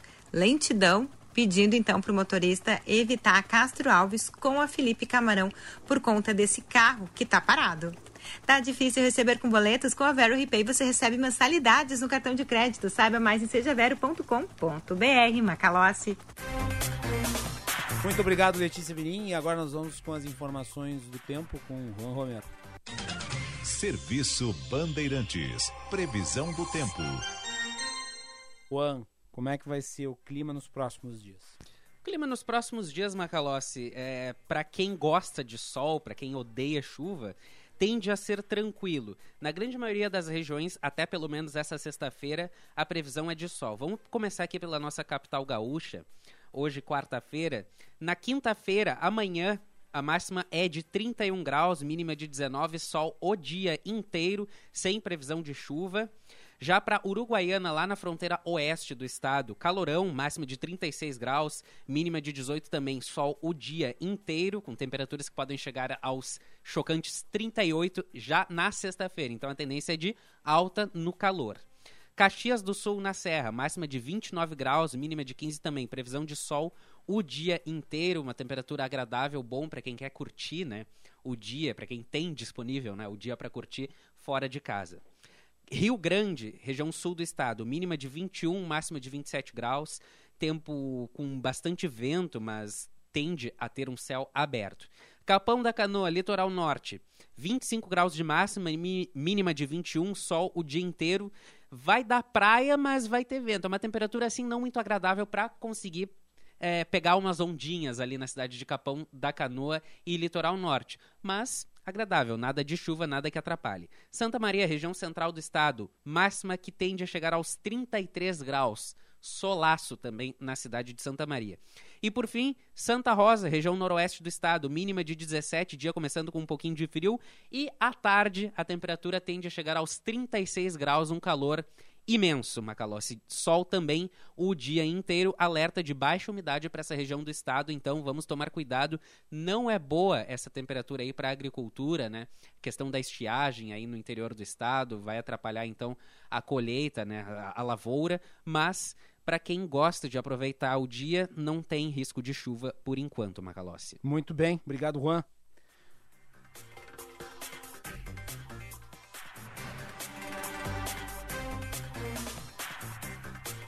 Rapidamente a pandemia, os hospitais em Porto Alegre voltam a registrar crescimento no número de internações infantis pela Covid-19. Somente no Hospital de Clínicas, dados de fevereiro ultrapassam os registros totais de 2020. Jean Costa. O Hospital de Clínicas de Porto Alegre registrou o maior número de crianças entre 0 e 14 anos internadas com Covid-19 desde o começo da pandemia. Segundo o hospital, nesta terça-feira foram registrados 20 meninos e meninas com exame positivo para o vírus, com quatro deles na UTI pediátrica do Clínicas. De acordo com o chefe do Serviço de Internação Pediátrica do hospital, Guilherme Guaragna, somente nos últimos dias de fevereiro o número de casos ultrapassou o total registrado em 2020 e superou o número de casos registrado em fevereiro de 2021, momento conhecido como do ápice da pandemia no país. Ah, a gente está aí nesses dias batendo recorde de casos positivos internados no, no Hospital de Clínicas, né? A gente nunca teve uh, um contingente tão grande. O número de casos positivos ou que durante a internação se diagnosticou por Covid em 2020, só para te ter uma ideia, o ano inteiro de 2020 foram 14. Então, só só nesse, nesses últimos dias aí a gente já já bateu o número de 2000, do ano inteiro de 2020. É, a, o comparativo com, com o mês do, de fevereiro do ano passado Sim. foi o nosso pior momento da pandemia, pelo menos até, até o momento, né? A gente chegou ali no, no total do mês de fevereiro é, de 2021 foram 17 casos. E aí, ontem a gente a gente estava com 20 no total, pegando todas as, as, unidades que atendem crianças. O Hospital Criança Conceição, do Grupo Hospitalar Conceição, também registrou aumento no número de crianças internadas por Covid-19. Ao todo, na terça-feira, havia 12 pacientes positivos para o vírus, sendo 3 na UTI, 8 na enfermaria e outras crianças na emergência aguardando o resultado do teste de RT-PCR. Segundo o hospital, nenhuma criança está vacinada. Conforme a gerente da unidade de internação do Hospital Criança Conceição, Lúcio Osório, no comparativo com a média diária de atendimentos pediátricos, o número de casos é baixo, mas é superior aos índices dos primeiros meses de pandemia. Se tu bota percentagem, tu leva um susto. Uhum.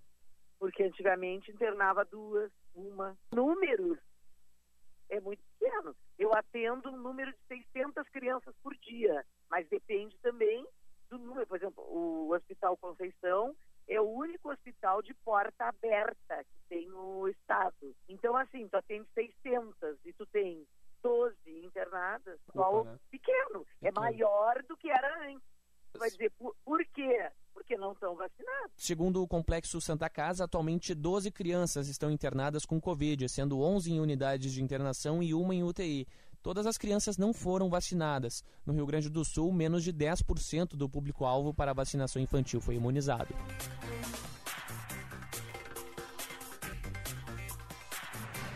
Obrigado, Jean Costa. E continuamos com informações da reportagem. Antes, o Ana, a previsão do tempo, falou sobre estiagem. É, e hoje pela manhã nós conversamos com a senadora Ana Amélia Lemos.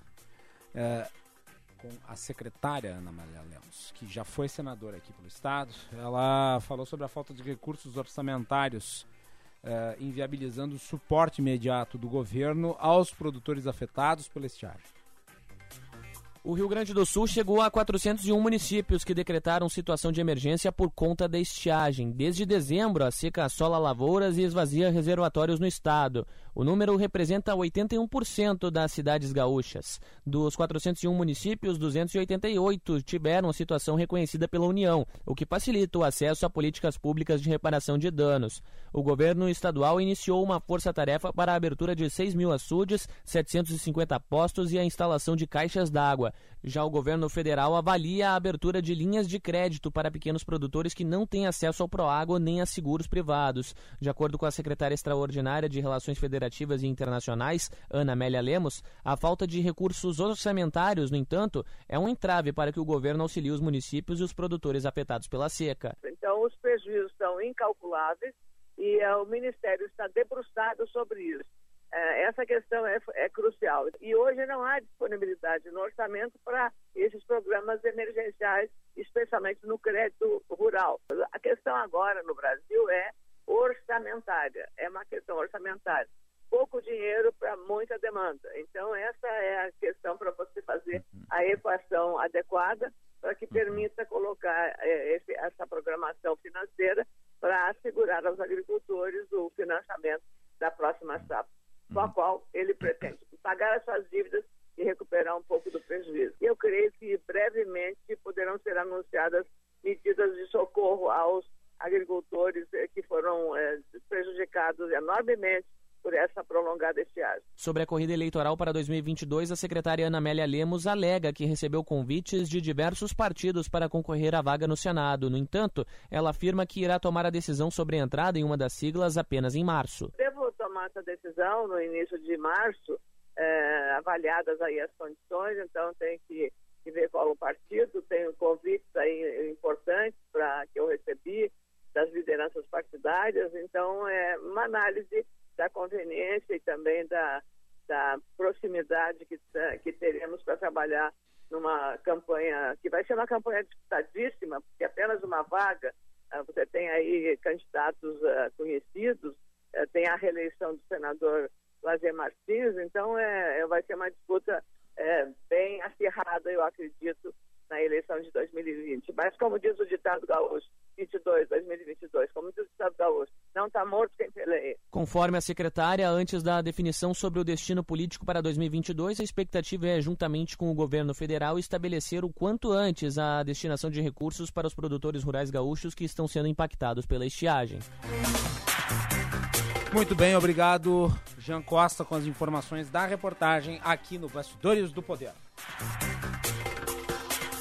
Muito bem.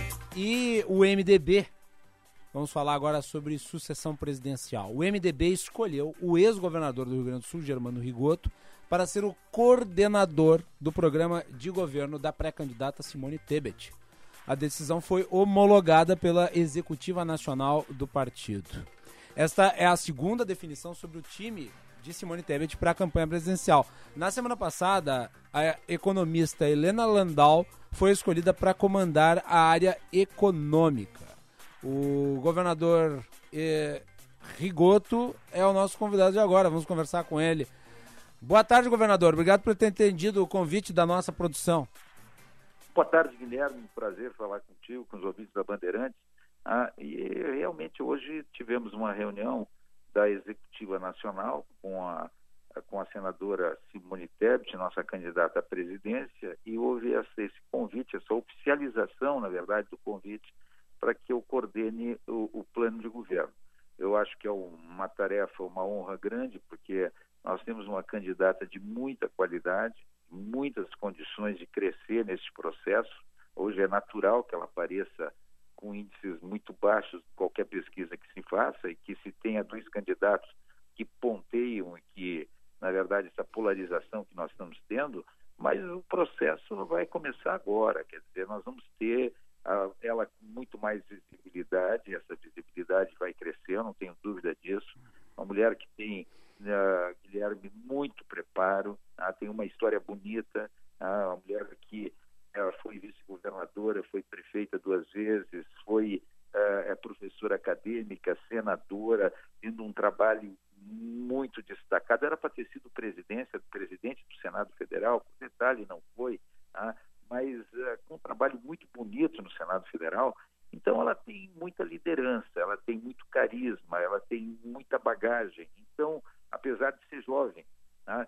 Então, acredito que ela tem, não tem praticamente rejeição. Tu vê que os dois candidatos que ponteiam o Guilherme aparecem com grande rejeição, com muita rejeição. A Simone não tem. Aí tu vai dizer, ah, não tem porque não é conhecida. Não, mas ela se tornando conhecida, ela vai continuar não tendo rejeição pela história, pela bagagem, pelo trabalho que ela realizou em todos os cargos que ocupou. Ah, e, o senhor então, acredita eu... que então pode ocorrer um fenômeno rigoto na eleição de 2022? Com o senhor certeza. venceu a eleição num processo político de ampla rejeição daqueles que no momento lideravam a disputa pelo governo do estado. No caso, e, e, os ex-governadores Tarso Genro e uh, Antônio Brito. Na verdade, os dois, eh, na época, tinham 32% cada um e eu arranquei com 2%. E por quatro dias mais de campanha, nós teríamos terminado a eleição no primeiro turno. Tá? Quer dizer, simplesmente só quatro dias a mais era tão grande a transferência de votos que eu teria vencido no primeiro turno e saí de 2% contra dois candidatos com 32%, se dizia que era impossível mudar aquele resultado, que um dos dois chegaria ao governo do Estado. Tá? Quer dizer, eu vejo, a nível nacional, uma situação que vai dizer é diferente. Não, mas não é tão diferente, não. Hoje tu tem dois candidatos que polarizam, mas com grande rejeição, grande rejeição, e tu tem um espaço enorme de surgimento de um nome que, claro, que são vários os nomes que estão aí aparecendo desse chamado centro democrático, dessa chamada terceira via. Mas vai chegar lá em maio, a, a final de abril, maio, que tu vai ter um quadro mais definido. Quer dizer, tu vai ver quem é que tem melhores condições de crescer, tu vai ver quem é que tem melhores condições de chegar num segundo turno. E aí também tem que haver um grande entendimento entre esses nomes que aparecem hoje eh, representando esta alternativa dois candidatos que polarizam a, a, a, campanha eleitoral. E, então o senhor acredita que se concretizar-se a candidatura de Simone Tebet, ela consegue um patamar de votos superior, pelo menos, àquele obtido pelo Henrique Meirelles na eleição de 2018? São coisas totalmente diferentes. Tu vê que o, o Meirelles... Aliás, do qual o senhor foi vice, né? Eu fui, eu fui candidato a vice-presidente. Mas o Meirelles, com toda a bagagem que o Meirelles tinha, muito na área econômica, muito na área econômica, tá? todos os cargos que ocupou, um homem com muita bagagem, que eu tive a honra de ser seu candidato a vice-presidente, mas o Meirelles, primeiro, dentro do MTB, ele era cristão novo, ele não. Opa, tivemos a interrupção da fala do governador. Acho que nós vamos ter que refazer o candidato à presidência. Ah, é diferente da Simone. Governador, o senhor está nos ouvindo? Então, eu diria, a Simone tem essa história, o que significa muito mais facilidade de, de, de movimentar o partido, que tem o maior número de prefeitos do Brasil, maior número de vereadores, maior número de deputados estaduais do Brasil inteiro. Quer dizer, eu, eu te diria o seguinte: ela tem muita condição, até pelo seu carisma, tá? pela capacidade de comunicação. Então, eu não quero fazer comparação, mas são dois candidatos com perfil totalmente diferente. Tá? E na época, tu tinha uma polarização que era diferente dessa. Por exemplo, quem estava aparecendo com um grande percentual não tinha muita rejeição. Tá? Quando hoje os dois que aparecem bem na frente ah, tem muita rejeição.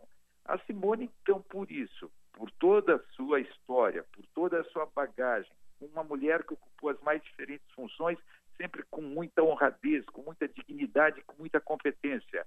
Não tenho dúvida que ela se apresentando e se tornando mais conhecida, ela tem um potencial enorme de crescimento, enorme, até por não ter rejeição. Então eu acredito nesta possibilidade sim, que é bem diferente do quadro que nós tínhamos há quatro anos atrás, né? quando a candidatura tinha outro perfil, né? Tinha outra, outro relacionamento dentro do partido e o quadro de candidatos era diferente.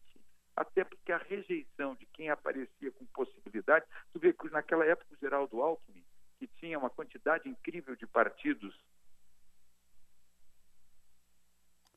Governador? Estamos conversando com o governador Germano Rigoto. Governador, o senhor está nos ouvindo?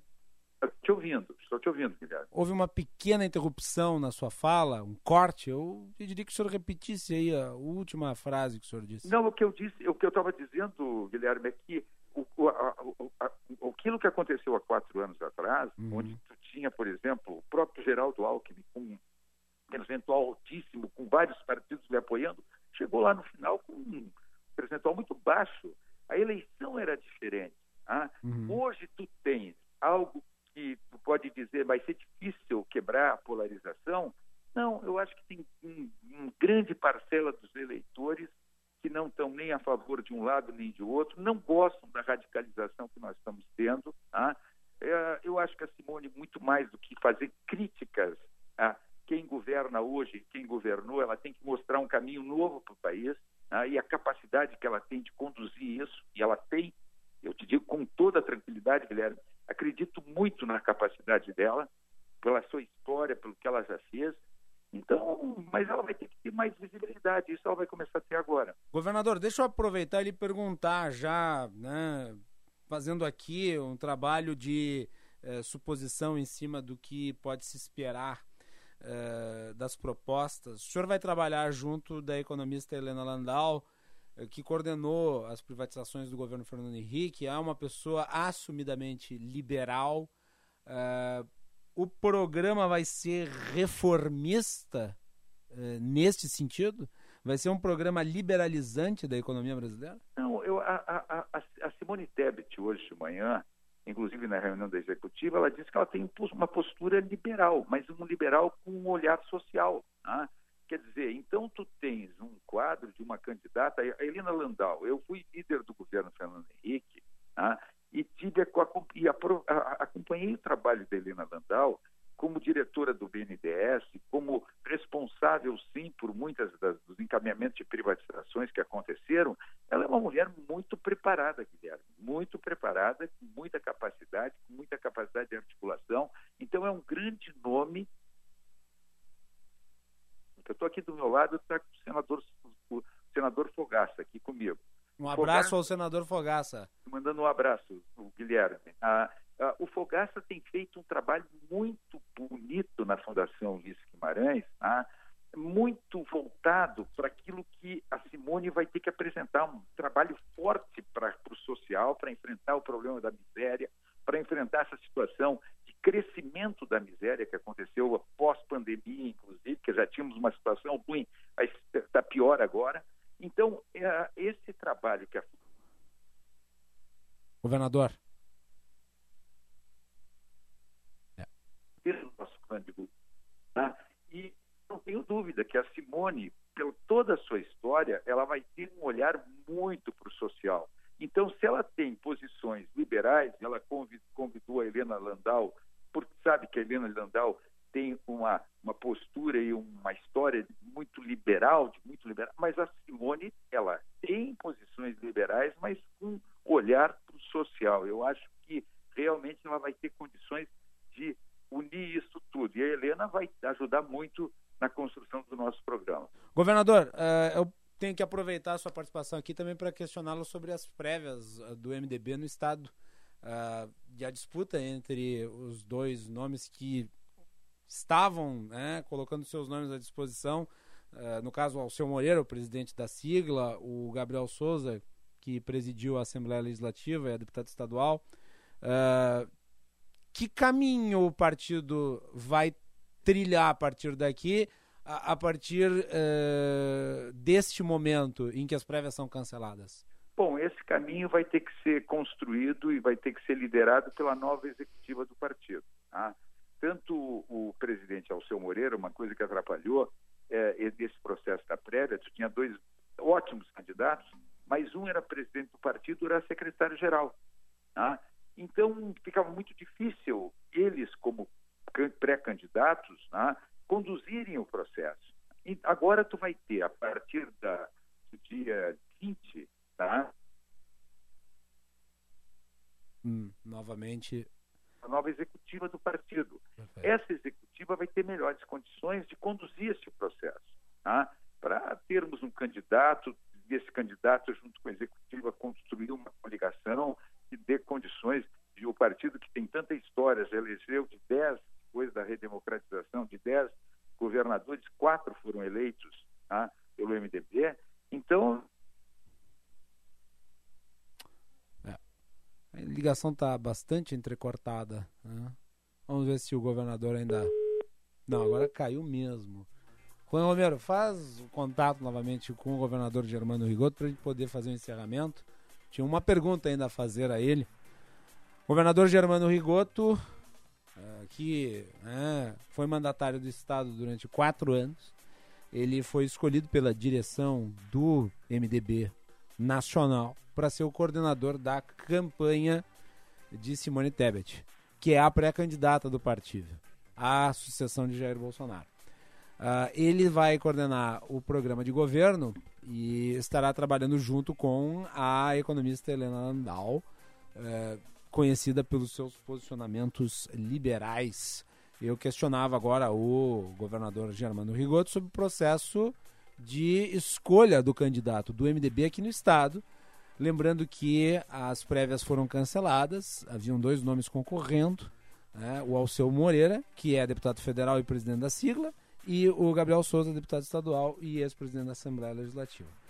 Governador Rigoto, nós estamos nos aproximando do fim. Uh, eu não posso deixar de lhe questionar, agora que está refeito contato, também em relação ao seu futuro. O senhor vai coordenar o programa da pré-candidata Simone Tebet, uh, mas há espaço para o senhor concorrer nessas eleições, talvez ao Senado? Eu, Macalossi, eu tinha certeza que você ia fazer essa pergunta. É, não poderia Porque, encerrar sem fazê-la, né? É, eu tinha certeza que você ia terminar fazendo essa pergunta. Na verdade, eu, eu, eu não tinha tom, eu não tomei a decisão de ser candidato. Há uma pressão muito grande para que eu concorra à Câmara Federal. Tá? Uh, quer dizer, essa, é, esse desafio agora de, de coordenar o plano de governo, claro que vai me tirar tempo, isso claro que vai determinar a concentração de trabalho em cima disso, tá? e que pode isso tirar, criar um problema para a possibilidade de uma candidatura. Então, como eu não tinha decidido ainda, agora eu vou ter que analisar ter este outro outro fator, outro outro probleminha aí que não é problema, é um desafio bonito, um desafio que eu que eu tenho muito prazer em, em, em ajudar na construção desse plano de governo. Eu, eu, como eu te disse, eu tenho que puxar muita gente para esse trabalho, mas vai vai me tirar bastante tempo. Então, talvez isso também venha a atrapalhar a possibilidade de uma candidatura e, e, afastar essa possibilidade. Mas vamos ver nessas próximas semanas como esse quadro evolui. Ainda há possibilidade do ex-governador José Ivo Sartori se apresentar como candidato do MDB ou vocês já já deram isso como Não, muito história difícil. Muito encerrada. difícil, Macalossi. Ele, ele várias vezes já disse que não concorre, que não será candidato ao, ao governo. Isso ele disse com muita de uma forma muito afirmativa. Né? Então, acho que esse, esse isso é está é, tá, tá praticamente afastado. Mas não ao Senado. Ah, não. Aí é outra realidade. Aí, uhum. aí pode, se ele entender que deve, que pode ser candidato ao Senado, e o MDB, na coligação, que pode fazer eh, essa vaga não ficar com o partido coligado, eu não tenho dúvida que ele pode ser um nome natural. E ele querendo, ou gosto, aceitando, ele poderia ser naturalmente o candidato ao Senado. Né? Claro que isso vai depender da decisão dele, pessoal dele, uhum. e, uh, e vai depender das coligações que nós fizermos e a construção que a gente fizer com os partidos que vão estar juntos. Né? Então, é um nome que, se ele diz que não concorre ao governo do Estado, mas existe a vaga ficar com o partido, a vaga do Senado, é natural, ele pode ser o candidato. Muito bem, governador Germano Rigoto, aqui no Bastidores do Poder, falando, escolha foi agora. O governador falou em primeira mão aqui no Bastidores do Poder. Muito obrigado, governador, uh, por ter atendido o nosso convite, falando hoje aí a uh, sua escolha para ser o coordenador da campanha da, uh, do plano de governo da Simone Tebet. Um abraço, Macalossi, obrigado pela oportunidade, um abraço carinhoso a todos os ouvintes da Bandeirante.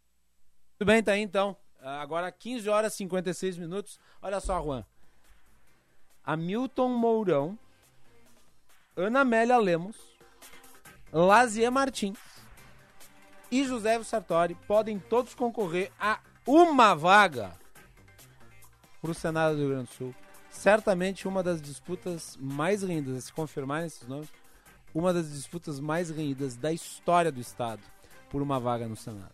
Né? E uma disputa qualificadíssima. É isso. Nós voltamos amanhã. Juan, muito obrigado. Obrigado a todos pela audiência. Venham atualidades esportivas. Até mais. Você ouviu Bastidores, Bastidores do, poder, do Poder na Rádio Bandeirantes com Guilherme Macalossi. Hoje em dia, a gente tem que ser tudo e muito mais. Lá em casa, eu sou pai, mãe, trabalho, cozinho, malho e assisto as séries. Para fazer tudo isso, só com a internet da Claro, que é com fibra, ultra velocidade e muito mais. Então aproveite, assine 250 mega e leve 350 mega com um ano de assinatura Discovery Plus, inclusa por apenas R$ 99,99 por mês. Acesse claro.com.br ou ligue 0800 720 1234. Claro, você merece o novo. Consulte condições de aquisição. Serviço Bandeirantes. Repórter Aéreo. Enem a prova agendada. Na Uniriter é só escolher e aprender diferente. Você ainda ganha uma bolsa de até 100%. Trânsito carregado devido a acidente na Ramiro Barcelos. Motorista encontra dificuldade para se deslocar, subindo a Ramiro até a Independência, onde tem essa ocorrência. Depois, com o trânsito liberado pela Ramiro Barcelos até a chegada na Cristóvão Colombo. Melhor se deslocar pela Lucas de Oliveira, saindo do bairro Petrópolis, da Avenida Ipiranga, para chegar até a 24 de outubro, agora à tarde. Enem ou prova agendada. Na Uniriter é só escolher aprender diferente. Você ainda ganha uma bolsa de até 100%. Não perca com as informações do trânsito, Letícia Pelim. Olá pessoal, para quem ainda não sabe, eu sou Alexandre Mota e vim te dar uma dica de ouro. O talco pó pelotense, ele que há anos vem auxiliando na higiene corporal dos gaúchos. Como você sabe, o talco pó pelotense combina a formulação moderna e a qualidade que te auxiliam no combate dos fungos e bactérias que causam os maus odores. Agora, além da tradicional, tem novas fragrâncias: mentolado, canforado e o touch. E você encontra o talco pó pelotense também na versão aerossol jato seco. Não se engane com outros do mercado. Só utilize produtos de confiança. Utilize o pó pelotense. Esse eu não abro mão. Existem muitos motivos para você, engenheiro gaúcho, ser sócio do CENGRS.